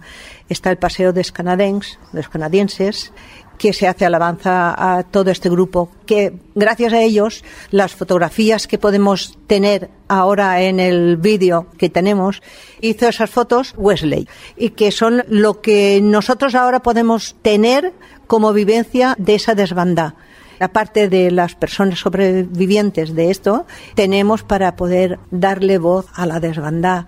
De Norman Betún yo te puedo hablar poco. Sé que fue un médico canadiense que vino a socorrer, que salvó a muchísimos niños porque adentrándose en dirección contraria a los que venían de cara, fue sacando de allí a muchos, sobre todo niños y madres, y los pudo salvar gracias a su acción. La desbandada realmente es un hecho trágico, pero ¿por qué no se ha sabido nada hasta hace unos pocos años, porque yo me he enterado hace tres o cuatro años de este hecho y la verdad era una cosa oscura. Como bien dice el documental que hemos visto, ha estado escondido por ambos bandos, por ambas partes, uno por vergüenza y el otro por asesinos. Por eso no nos hemos enterado de muchos. Sin embargo, Guernica murieron menos personas, pero lo plasmó un pintor famoso y salió a la luz. La desbandada no ha tenido pintores, no ha tenido fotógrafos, aparte de Wesley. Y gracias a estas personas que han sacado hace siete años la desbandada de los enterramientos y de bajo tierra, nos hemos ido enterando poco a poco. Y de ese poco a poco es como una mancha de aceite, se va haciendo grande duela a quien duela y pese a quien pese. Se va haciendo grande. ¿Queréis eh, añadir algo personal sobre vuestra experiencia? Es una experiencia que yo creo que todo el mundo, sobre todo los más jóvenes, tenemos que vivir, tenemos que ir a la desbandada, que salen en más temas de memoria histórica, de nuestra memoria, como nos decía una compañera. Y, y creo que hacer los caminos que hicieron los de la desbandada es una gran forma de ver con más comodidad actualmente por dónde pasaron, qué sufrieron, el ver la fábrica de papel donde se torturaban a mujeres, nos explicaban en puntos donde los barcos bombardeaban. Cuando te explican todos estos hechos, que no nos cuentan nunca, es una forma de mm, culturizarte, de crear conciencia histórica, también crearte tu propia idea, ideología sobre todo ahora que mm, los jóvenes estamos un poco perdidos en temas de política porque tenemos demasiados estímulos que no son del todo correctos o bien informados. Por último, te haría una lectura. No sé quién de las dos, si Carme o Luisa, han nombrado el paso este del puente y hicieron una lectura y me gustaría leerla porque a nosotros se nos doblaron las rodillas cuando la escuchamos. Carretera adelante el éxodo continuaba. La Rafaela y su madre andaban confundidas con la masa negra. Sobre el llano no había más líneas verticales que los postes de telégrafos. De pronto, desde allá abajo vino un alarido. ¡Que vienen! La gente se dispersó con una rapidez inaudita. En la carretera quedaron enseres, carruajes y un niño llorando. Llegaba una escuadrilla de caza enemiga. Ametrallaban. A cien metros de altura se veía. Los tripulantes pasaron y se fueron. Habían pocos heridos y muchos ayes. Bestias muertas que se apartaban a las zanjas. El caminar continuaba bajo el terror. Una mujer se murió de repente. Los hombres válidos corrían, sin hacer caso de las súplicas. Los automóviles despertaban un odio feroz. La Rafaela se había levantado con dificultad. Su madre le miró angustiada. ¿Te duele? La hija con un pañuelo en la boca no contestaba. ¡Que vuelven! La Rafaela sufría tanto que no pudo hacer caso al alarido que un viejo le chilló. ¡Acuéstese! Agarrada a un poste de telégrafo espatarrada, sentía como se le desgarraban las entrañas. Túmbate, chiquilla, túmbate, gemía la madre caída. Y la Rafaela de pie, con el pañuelo mordido en la boca, estaba dando a luz. Le parecía que le partían a hachazos. El ruido de los aviones, terrible, rapidísimo, y las ametralladoras y las bombas de mano a 30 metros. Para ello debía ser un juego acrobático. La Rafaela solo sentía los dolores del parto. Le entraron cinco proyectiles por la espalda y no los notó. Todo se volvía blando y fácil. Dijo Jesús y se desplomó muerta en el aire todavía. Los aviones marcharon. Habían cuerpos tumbados que gemían y otros quietos y mudos. Más lejos, a campo traviesa, corría una chiquilla loca. Un kilómetro más abajo, el río oscuro se volvía a formar. Contra él se abrían paso a unas ambulancias. En sus costados se podía leer el pueblo sueco al pueblo español. Hallaron muerta la madre y oyeron los gemidos del recién nacido. Cortaron el cordón umbilical. ¿Vive todavía? Sí, vive. Y alguno que llegaba arrastrándose con una bala en el pie izquierdo dijo, yo la conocía, es Rafaela, Rafaela Pérez Montalbán. Yo soy escribano, quería que fuese chica. Uno dice, lo es. el escribano, y que se llamará Esperanza. Uno, cualquiera, ¿por qué no? Max Aub, un escritor maldito en España, del que apenas se conocen sus obras, entre otras cosas, porque la mayoría siguen sin editarse, un hombre comprometido con la República al que también habrá que sacar del olvido, la marcha continúa y Rafaela queda atendida. Buenas tardes, Maite. Gracias de tú. Carmen. Buenas tardes, muchas gracias. Luisa. Buenas tardes, gracias. Joan, buenas tardes. Buenas tardes, salud y república. Hemos estado con Luisa, Carmen, Maite Pérez y Joan Bisquert, que nos han hablado de sus impresiones y sentimientos al rememorar la ruta de la desbanda. Esperamos que esta emisión haya despertado su interés y tenerlos con nosotros en nuestro próximo programa. Buenas tardes a todos. Y en una mano el miedo y en la otra garrailla el futuro de la familia. Llevan varios días divisando Almería por detrás de la colina.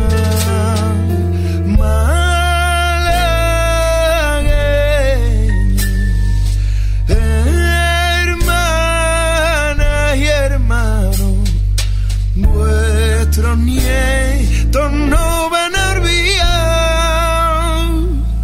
que en esta Andalucía nuestra vivimos una desbandada.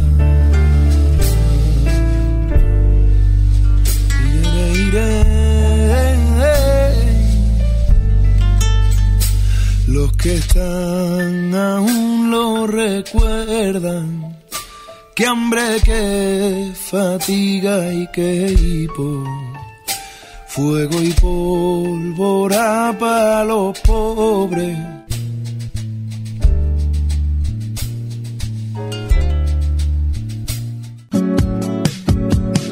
Tengo todo el cuerpo encadenado, las manos agrietadas, mil arrugas en la piel. La luna sale a tiempo, con Enrique Tebar, Radio Clara. Así que dibujé una puerta violeta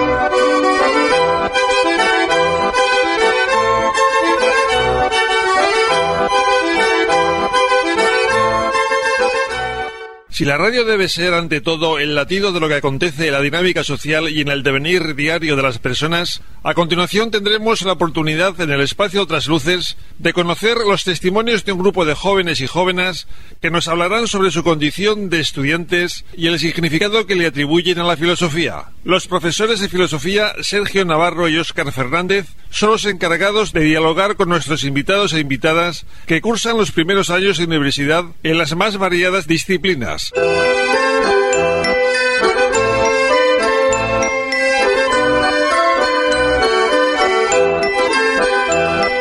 Hola, buenas tardes. Estamos aquí hoy, un grupo de gente para hablar de un montón de cosas.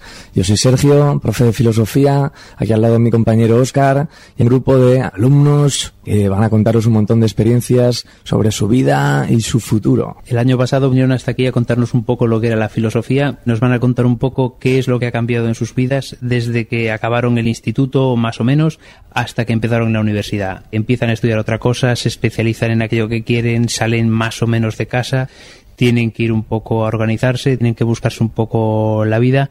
¿Qué es lo que ha cambiado? Si pudieras enviar un corresponsal a esa época de la vida para que nos contara lo que ha pasado, esto es lo que tenemos ahora. Tenemos esos corresponsales que nos van a contar un poco qué es lo que han hecho. Están aquí Carlos, Laura, Sheila, Marta y Ana a contarnos un poquito qué es lo que ha cambiado sus vidas desde que en septiembre empezaron en la universidad o en estudios superiores hasta ahora. Época universitaria, aquellos maravillosos años. Nosotros es que no sé si nos estamos haciendo mayores o qué.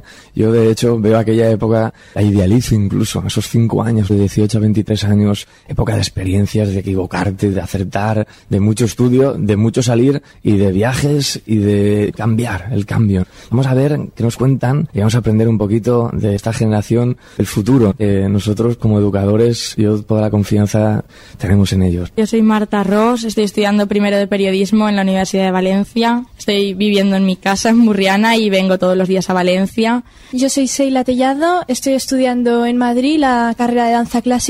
Siempre que puedo vengo, estoy allí viviendo con mis tíos. Hola, yo soy Laura Valencia. Estoy estudiando en Alicante traducción e interpretación y estoy viviendo allí en una residencia de estudiantes. La experiencia por ahora bastante bien, solo que los fines de semana vuelvo a casa y claro, siempre te apetece volver a lo tuyo. Hola, soy Carlos Martínez, estudio geografía en la Universidad de Valencia. Soy de Burriana, pero estoy en un piso de estudiantes y este es mi primer año en Valencia. Hola, soy Ana Grau, estic en segon de carrera en la Universidad de Valencia, estudiante de Ingeniería Química. Muchas voces están hablando Valencia, Alicante, Madrid. Vamos a ver cómo se lleva eso, cómo se come el hecho de estar viviendo toda tu vida en un sitio, en un pueblo, en una ciudad y luego el cambio. Vamos a ver cómo ellos nos van contando su testimonio. O dicho en forma de pregunta, ¿qué es lo primero o lo que más os llamó la atención al principio de ese cambio de estar en el instituto a estar en la universidad? A mí lo que más me ha llamado la atención ha sido, aparte del cambio de ciudad, que yo vivía en un pueblo, ahora estoy viviendo aquí con gente de mi edad, a empezar a hacerme yo todo, vivir sola, administrarme yo sola. Valencia es una ciudad enorme que yo aún no conozco nada.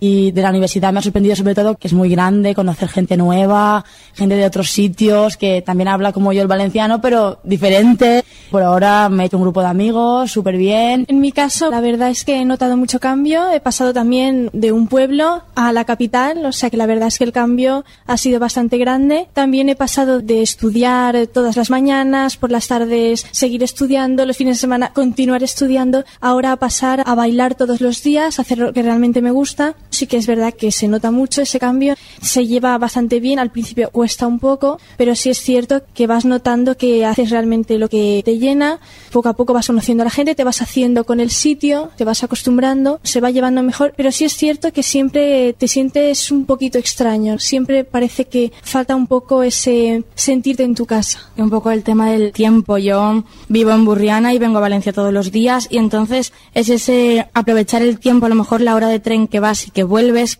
que sabes un poco, tienes que organizarte el tiempo que estás en casa, el tiempo que estás en el tren, que son dos horas y no puedes desaprovechar dos horas al día, el tiempo luego que estás en clase o el tiempo entre clases. Es un agobio que tienes que aprender a organizarte de una manera que antes no te habías planteado. En el instituto no te planteas. Tienes un horario más marcado, más estructurado, te lo dan más hecho, ahora tienes que amueblarte un poco tú. Para mí el cambio ha sido más un cambio personal porque de estar en mi casa, una estabilidad, un grupo de gente que te relacionabas todos los días, ha sido llegar a Valencia, estar solo y conocerme más a mí mismo y saber qué recursos tengo para poder, si un día estoy mal, recuperarme, si un día necesito cualquier cosa, tengo que buscarme la vida yo. Por mucho que puedas llamar a alguien o lo que sea, esa persona no va a estar ahí. Porque vas a la universidad, conoces gente, pero esa gente se va a su casa y tú te vas a la tuya y por muchos problemas que tengas, ellos tienen los suyos. Ir a clase es como, hay que compartir conocimientos entre nosotros.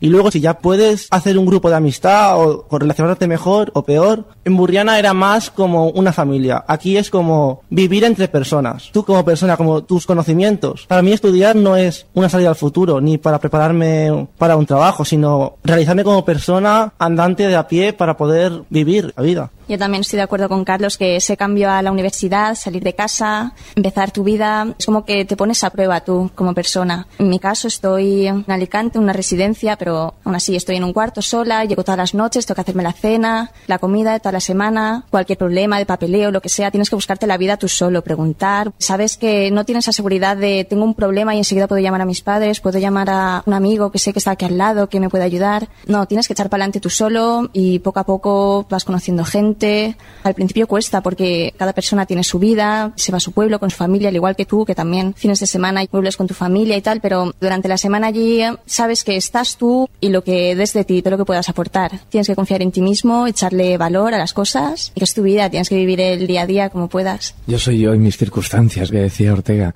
Si os fijáis, están apareciendo la mayoría de puntos de vista, que yo creo que van a estar a lo largo de esta colaboración, un grupo.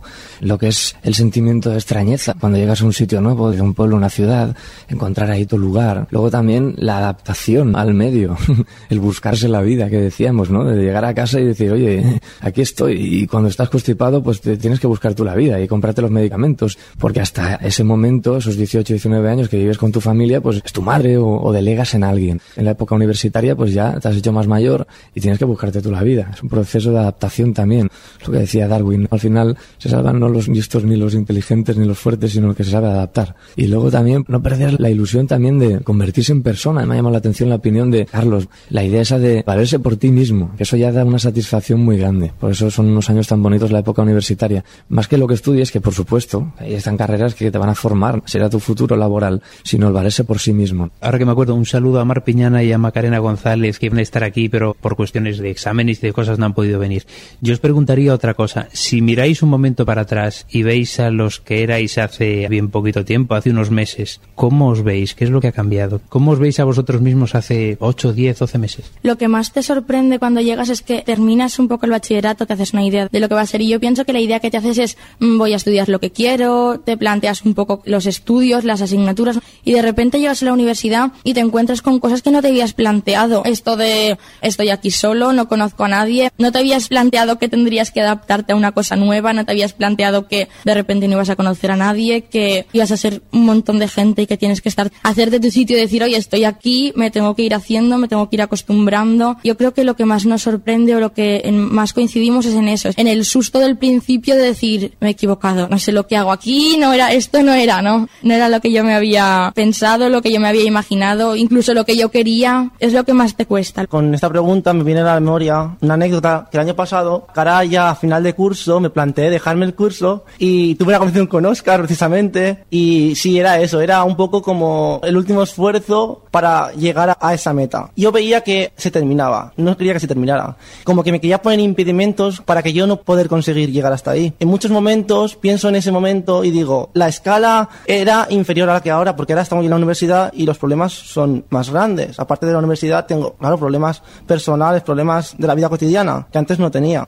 Y digo, bueno, si esa vez pude hacerlo, esta vez voy a poder hacerlo. Me va a poder costar más o menos. Los cambios tienen todos sus cosas buenas y sus cosas malas. Igual ahora tengo una etapa de dudas, de estar mal. Sé que eso no va a durar siempre. Y que es el primer año. Son cambios, son renuncias tanto personales como físicas. Un alejamiento. Te alejas de tu familia, pero no solo físicamente, sino sentimentalmente también te alejas. Porque tienes que perder muchos enlaces que tenías antes con tu familia. Es cierto que cuando pasas un cambio así, cambias de etapa en tu vida, hay muchos momentos difíciles, muchos momentos que parece que no encuentras tu sitio y yo pienso que consigues esa meta que llevas esperando tanto tiempo, pues acabar selectividad, irte de casa, pasar un poco a ese lo que yo quiero hacer y cuando llegas ahí ya has llegado a tu meta y parece que te quedas sin esa meta, te quedas sin esa estrella a la que seguir, a la que intentar llegar, parece que te quedas sin ilusión y entonces empiezas a plantearte realmente que lo que hay que disfrutar un poco es ese día a día,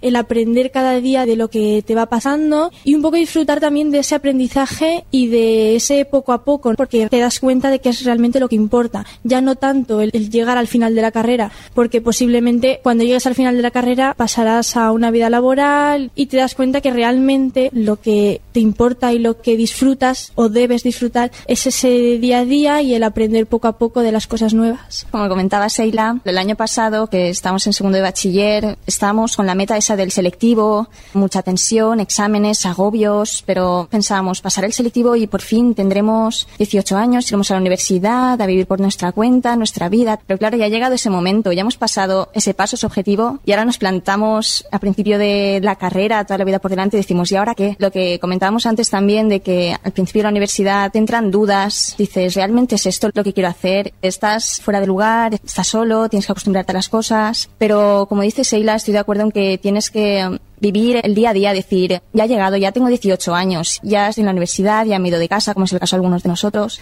y mi vida es lo que viene ahora, ya no tienes que pasarte la carrera esperando a cuando acabe, tengo que sacar bien los exámenes para encontrar un buen trabajo, eso hay que hacerlo, pero no hay que vivir pensando en un objetivo, en un futuro, sino vivir el día a día, aprovechar estos años de universidad y lo que nos quedan. Cuando sales del instituto o mientras estás terminando el segundo de bachiller, tienes muy presente lo que vas a hacer el año que viene porque del selectivo también depende un poco la carrera en la que podrás entrar y depende de una carrera u otra te irás a vivir fuera o no y te montas muchos castillos en el aire, soñar es muy fácil, ¿no? Creo yo y luego te pegas con el batacazo de que llega el principio de curso y de que todo eso de repente se te viene todo encima. Soñar era bonito, te habías creado un montón de expectativas, de repente esas expectativas tienes que hacerlas, tienes que hacerlas realidad tú, tienes que ir trabajándolo poco a poco, te asusta que de repente te lo ves encima y piensas, vale, me había planeado un montón de cosas y ahora no sé por dónde salir. Poco a poco, también comentábamos antes, ¿no? Ese miedo que tienes en los primeros meses que si fuera por nosotros la mayoría lo habíamos dejado, pero llegas ahí y dices poco a poco, tiene que pasar por mí, vas pasando por encima y yo creo que poco a poco vas descansando, va tomando forma la cosa, vas planteándote todos esos sueños que te habías hecho y que de repente se te caen al suelo, van volviendo a tomar forma, pero construyendo desde abajo. Si os fijáis, y por reconducir un poco,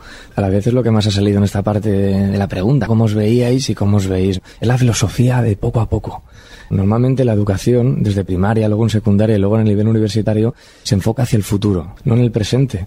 A mí me gustaría rescatar esa coordenada del presente. Día a día. Yo qué sé cómo estaré el año que viene. Sobre todo en segundo de bachillerato, educamos los profesores al selectivo. Y luego el año que viene, cuando estás desaprovechando ese momento, ese instante, que siempre el protagonista eres tú.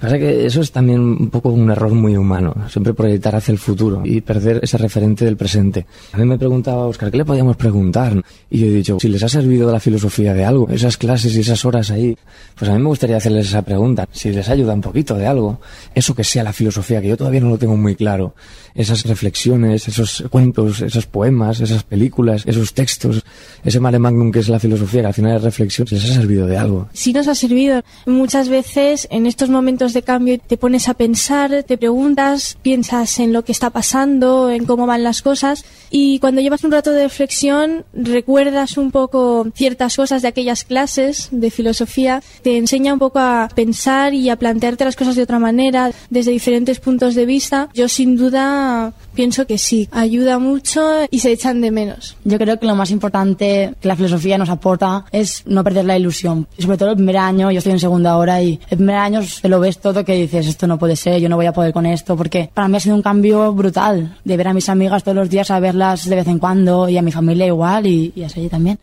La filosofía te hace pensar, estoy aquí, he conocido gente nueva, he hecho una amistad que va a durar para toda la vida, espero.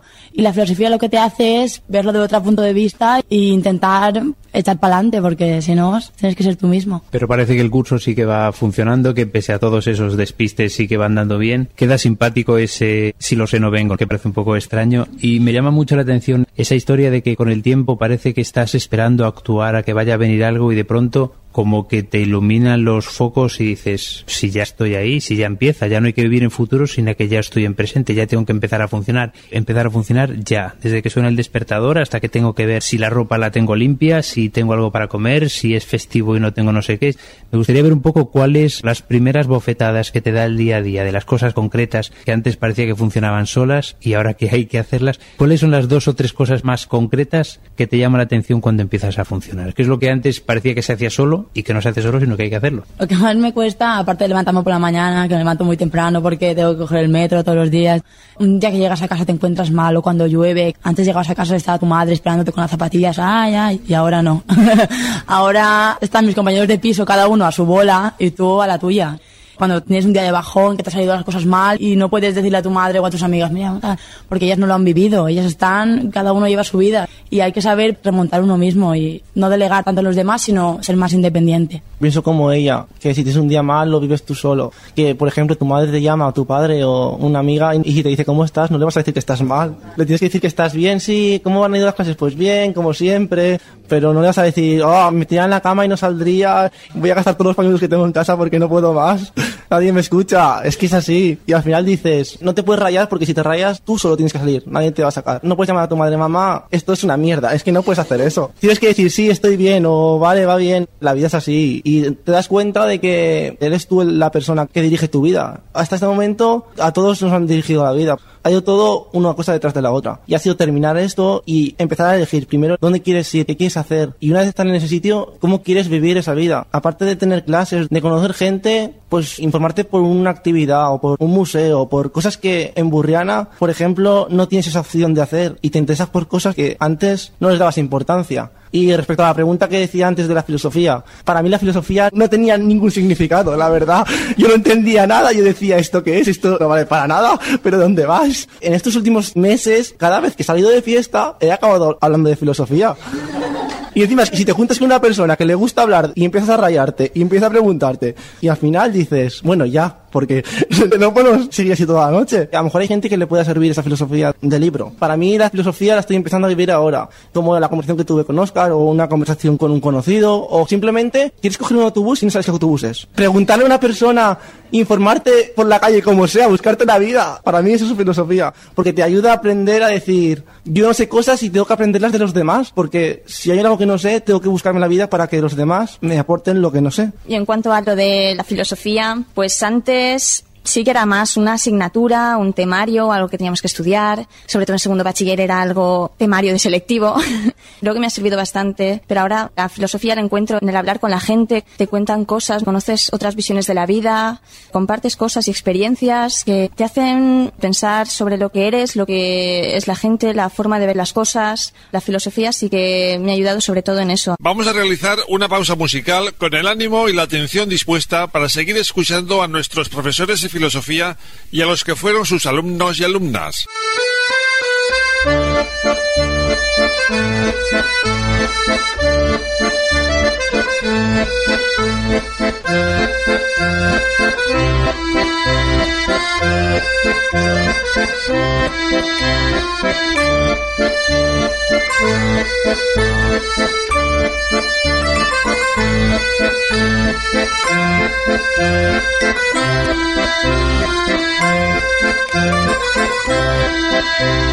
Recordamos a nuestra audiencia que los profesores de filosofía Óscar Fernández y Sergio Navarro están entrevistando a Marta Ross, Sheila Tellado, Laura Valencia, Carlos Martínez y Anna Grau, que nos están hablando sobre sus experiencias personales y universitarias en un auténtico salto a la vida.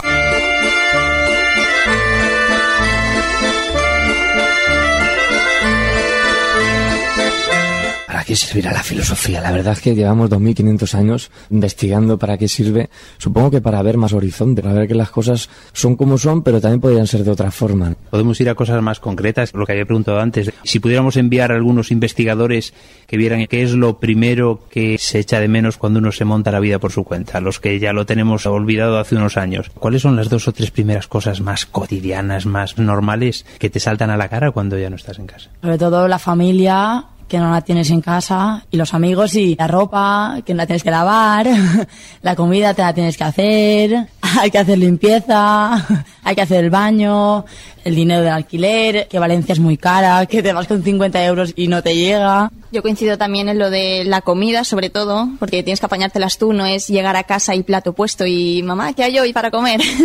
o hoy me gustaría comer tal. No, es llegar y decir, a ver, ¿qué tengo? Tengo que salir a comprar, voy a hacer el resto de la semana, igual llegas y no tienes nada y dices, ¿ahora qué hago? Te toca buscarte la vida, irte a comprarte un bocata o algo, estás solo. También coincido en lo que si estás mal o has tenido un mal día y llegas a casa y no hay nadie, llegas a casa está fría.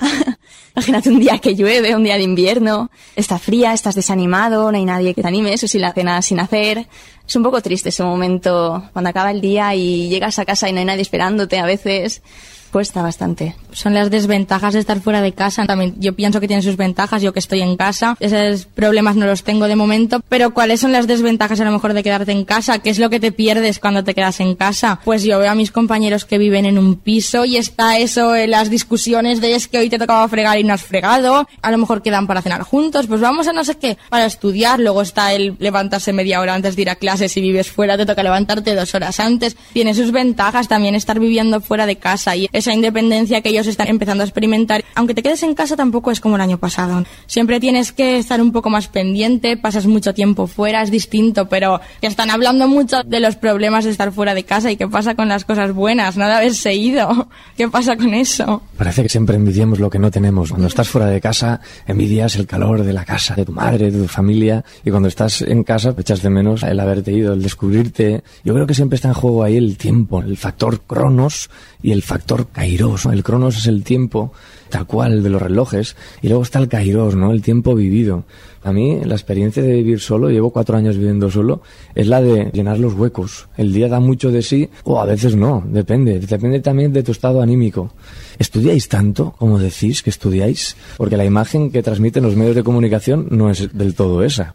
Me gustaría pues opinión, porque el famoso botellón, ¿quién ha inventado el botellón? ¿Los profes o los alumnos, los estudiantes? ¿Estudiáis tanto? Hay tiempo para todo y también es un secreto, es un misterio eso de saber organizarse y sacar tiempo para todo. La verdad es que a lo mejor no se estudia tanto como parece que se estudie. Lo que pasa es que la cuestión es saber un poco, sobre todo, la diferencia que encuentras cuando llegas a la universidad. Es ese que te lo ves todo tan lejos, corres el peligro de repente encontrarte con los exámenes de frente y decir, me ha cogido el toro. Yo pienso que sí, en la universidad te lo pasas muy bien y aprendes un poco a eso, a ver las cosas con perspectiva y a aprovechar el tiempo, cada momento, organizarte. Toca salir, hay tiempo para todo, la cuestión es cómo tú te lo montes. Yo creo que es como todo también, que al principio con mucha ilusión, no sé, siempre intentas organizarte, dices, por la mañana haré esto, por la tarde haré lo otro, el fin de semana estudiaré de tal hora a tal hora, y al final no haces nada. Y llega un mes antes de los exámenes, te lo ves todo encima, que si trabajos, que si los exámenes, que si tengo que hacer mil cosas, y fatal.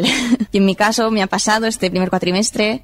Hay gente que sí que lleva más o menos un ritmo, yo tengo compañeras que sí que intentan hacer los trabajos todo el día, pero que va, llega temporada de exámenes y a todos nos pilla el toro siempre, y a última hora estudiando. Tenemos un error que es dejarlo todo para la última hora, como decía Marta, como que lo vemos todo muy lejano, pero creo que cuando llega ese momento y lo tenemos todo encima, aún así sacamos tiempo para hacer otras cosas. Lo atrasamos todo al último momento, y si puede ser la noche de antes y decir, este trabajo tengo que entregarlo mañana, voy a terminarlo ahora. pero siempre tienes tiempo de salir a dar una vuelta o decir, ay, pues mira, me voy a comprar.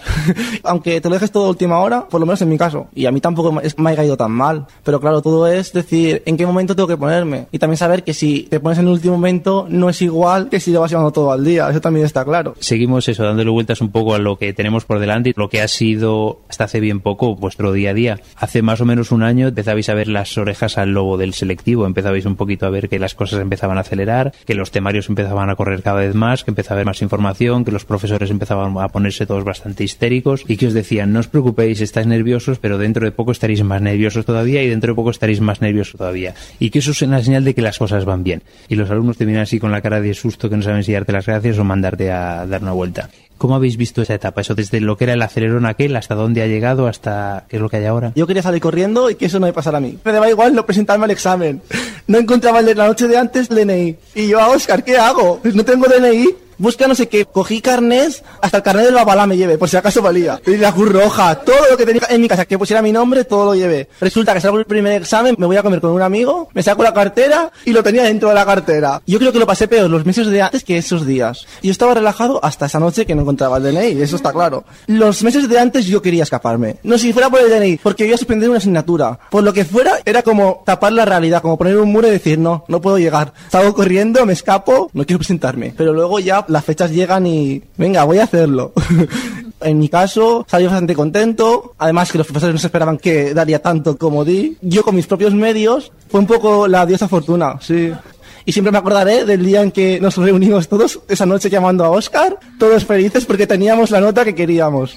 Por muchos conocimientos que tengas, siempre vas a pensar, esto, madre mía. Luego, aunque luego la nota no sea tan buena como tú crees, sales contento. Es como un reto personal. Yo creo que bueno, hay que quedarse un poco con esa felicidad de una vez se pasan esos nervios, después de todo ese esfuerzo de todo un año, de estudiar, de intentar que todo vaya bien y conseguir lo que se quiere. Creo que esa felicidad de una vez se acaba y reunirte con tus compañeros y celebrarlo, esa felicidad y esa fuerza es la que hay que utilizar un poco para arrancar el año siguiente.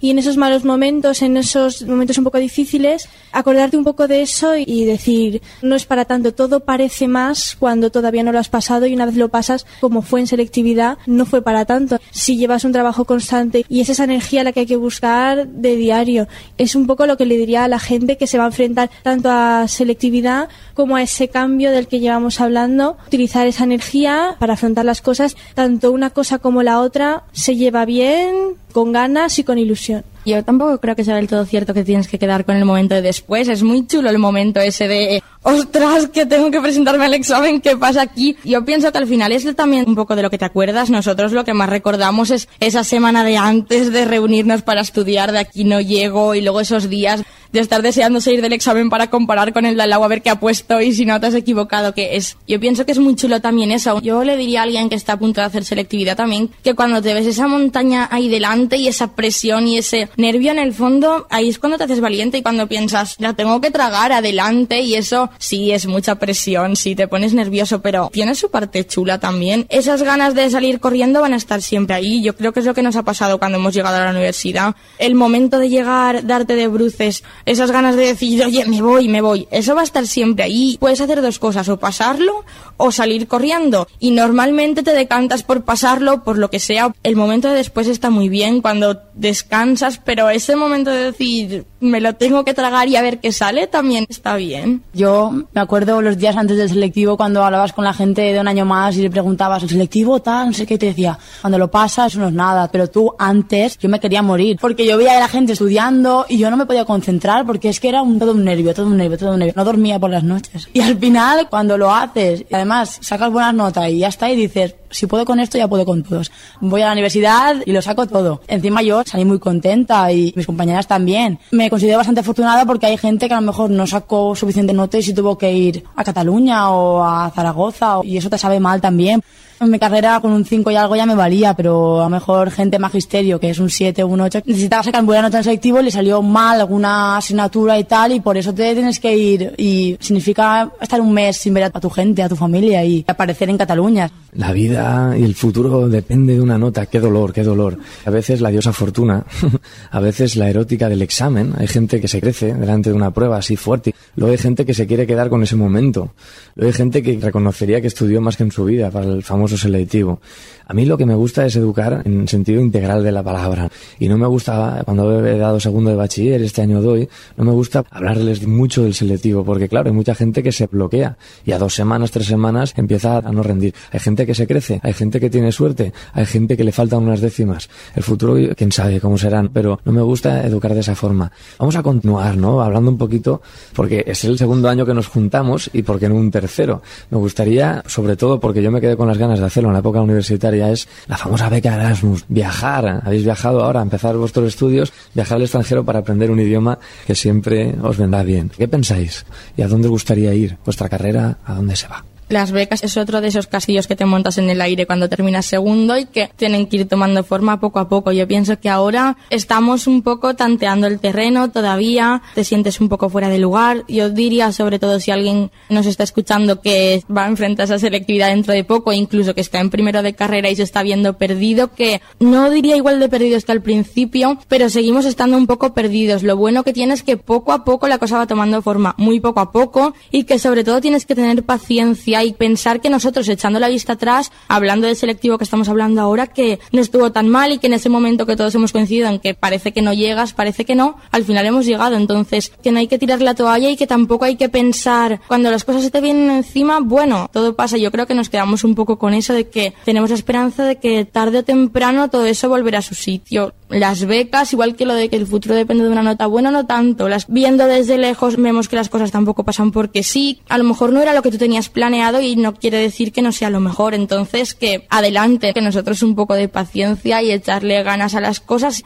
irá saliendo conforme tenga que salir, sin que te lo plantees mucho. De las becas de estas Erasmus, yo ahora mismo no me veo viajando ni ahora ni dentro de tres años. Creo que ya ha habido un cambio bastante grande de pasar de Burriana a Valencia y una inestabilidad. Ahora mismo no estaría preparado para irme, ni lo pienso, yo diría a la gente que estamos como ahora, estamos un día de dudas, sentirte parte del mundo, para mí es lo que más me llena. Eso es lo que ha cambiado mi vida. Las becas Erasmus en segundo y a partir de cuarto ya mejor me empezaría a plantear irme al extranjero y, conocer cómo es mi carrera en otros sitios.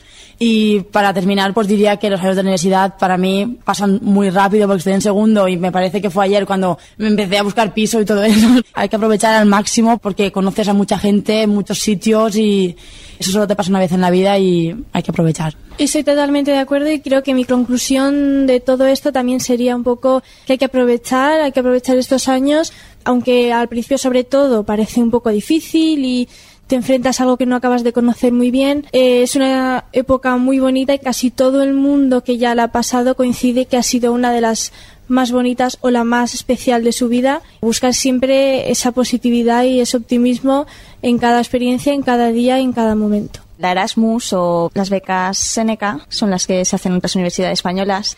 Es una de mis metas próximas, así grandes. Todavía estamos en primero, pero quizás dentro de un par de años ya me lo empiezo a plantear en serio. Por ahora no quiero marearme con eso y, como ya han dicho mis compañeros, antes de llegar a la universidad muchos nervios por la selectividad, mucha incertidumbre, decir dónde me estoy metiendo, es esto lo que quiero hacer pero las cosas van saliendo poco a poco. Vas viviendo el día a día, vas conociendo gente, lugares nuevos, sales, haces cosas distintas, que nadie se asuste que al principio es duro esto, que es normal el cambio de sitio y de todo, pero creo que las cosas van saliendo y cada vez yo me encuentro más a gusto con lo que estoy haciendo y dónde estoy y confío en que siga así, creo que valdrá la pena. Un mensaje muy chulo para acabar, darnos cuenta de que según van pasando los años los problemas son muy distintos y a la vez no dejan de ser muy parecidos y como de lo que se trata es de ir buscando cada uno su sitio donde esté. Que todo vaya muy bien, un abrazo. Quedémonos con ese mensaje de positividad ¿no? que nos han dado nuestros chavales. Estudiantes sois clase social, sois una clase social reconocida a nivel europeo daros toda la ilusión del mundo y la alegría, que yo creo que es lo característico de esa edad tan bonita y ese poder también, que lo tenéis ahí en vuestra mano, hacer lo que queráis con vuestro futuro y vuestro destino. Y hasta la próxima.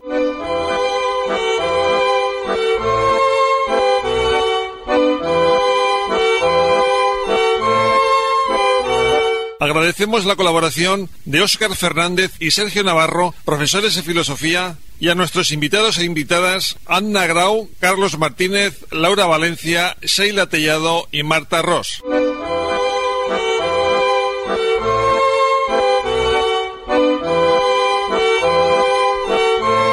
Si piensas que estás vencido, lo estás.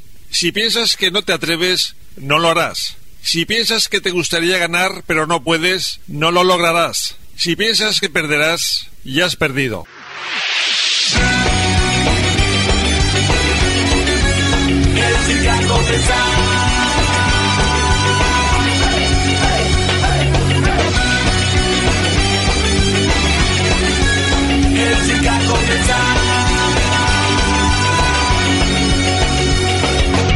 Sobre el teló, decir de la gran mentira que han un dia més els carrers dels oblidats. Els oblidats que es passen mitja vida naufragant creuen els mars de la seua soledat. La soledat que viu desequilibris als carrers sense res més que la vida que li han pres. Que es diu cançons d'amor a les parets per un món sense cancellers. Ha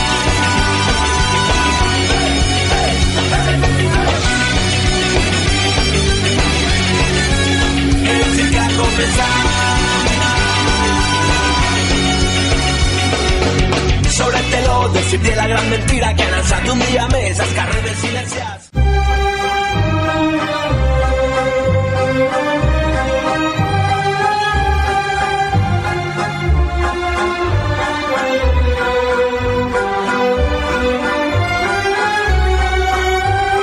Finalizaremos la edición con despedida en verso. El poeta Paco Gil nos introducirá a la poesía del español que ganó el Premio Nobel de Literatura en 1956.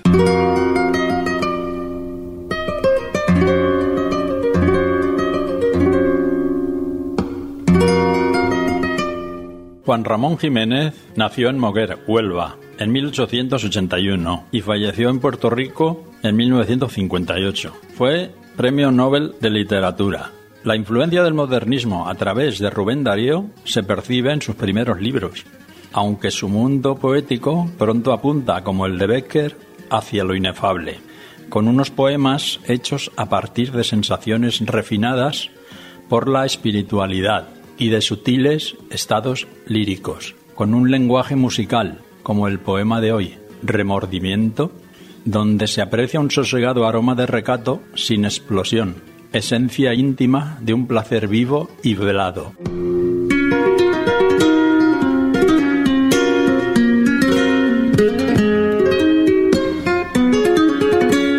Remordimiento. La tarde será un sueño de colores. Tu fantástica risa de oro y plata derramará en la gracia de las flores su leve y cristalina catarata. Tu cuerpo, ya sin mis amantes huellas, errará por los grises olivares, cuando la brisa mueva las estrellas allá sobre la calma de los mares. Sí, tú, tú misma, irás por los caminos y el naciente rosado de la luna te evocará, subiendo entre los pinos, mis tardes de pasión y de fortuna. Y mirarás, en pálido embeleso, sombras en pena, ronda de martirios, allí donde el amor, beso tras beso, fue como un agua plácida entre lirios. Agua, beso que no dejó una gota para el retorno de la primavera. Música sin sentido, seca y rota, pájaro muerto en lírica pradera. Te sentirás, tal vez, dulce, transida, y verás, al pasar, en un abismo al que pobló las frondas de tu vida de flores de ilusión y de lirismo.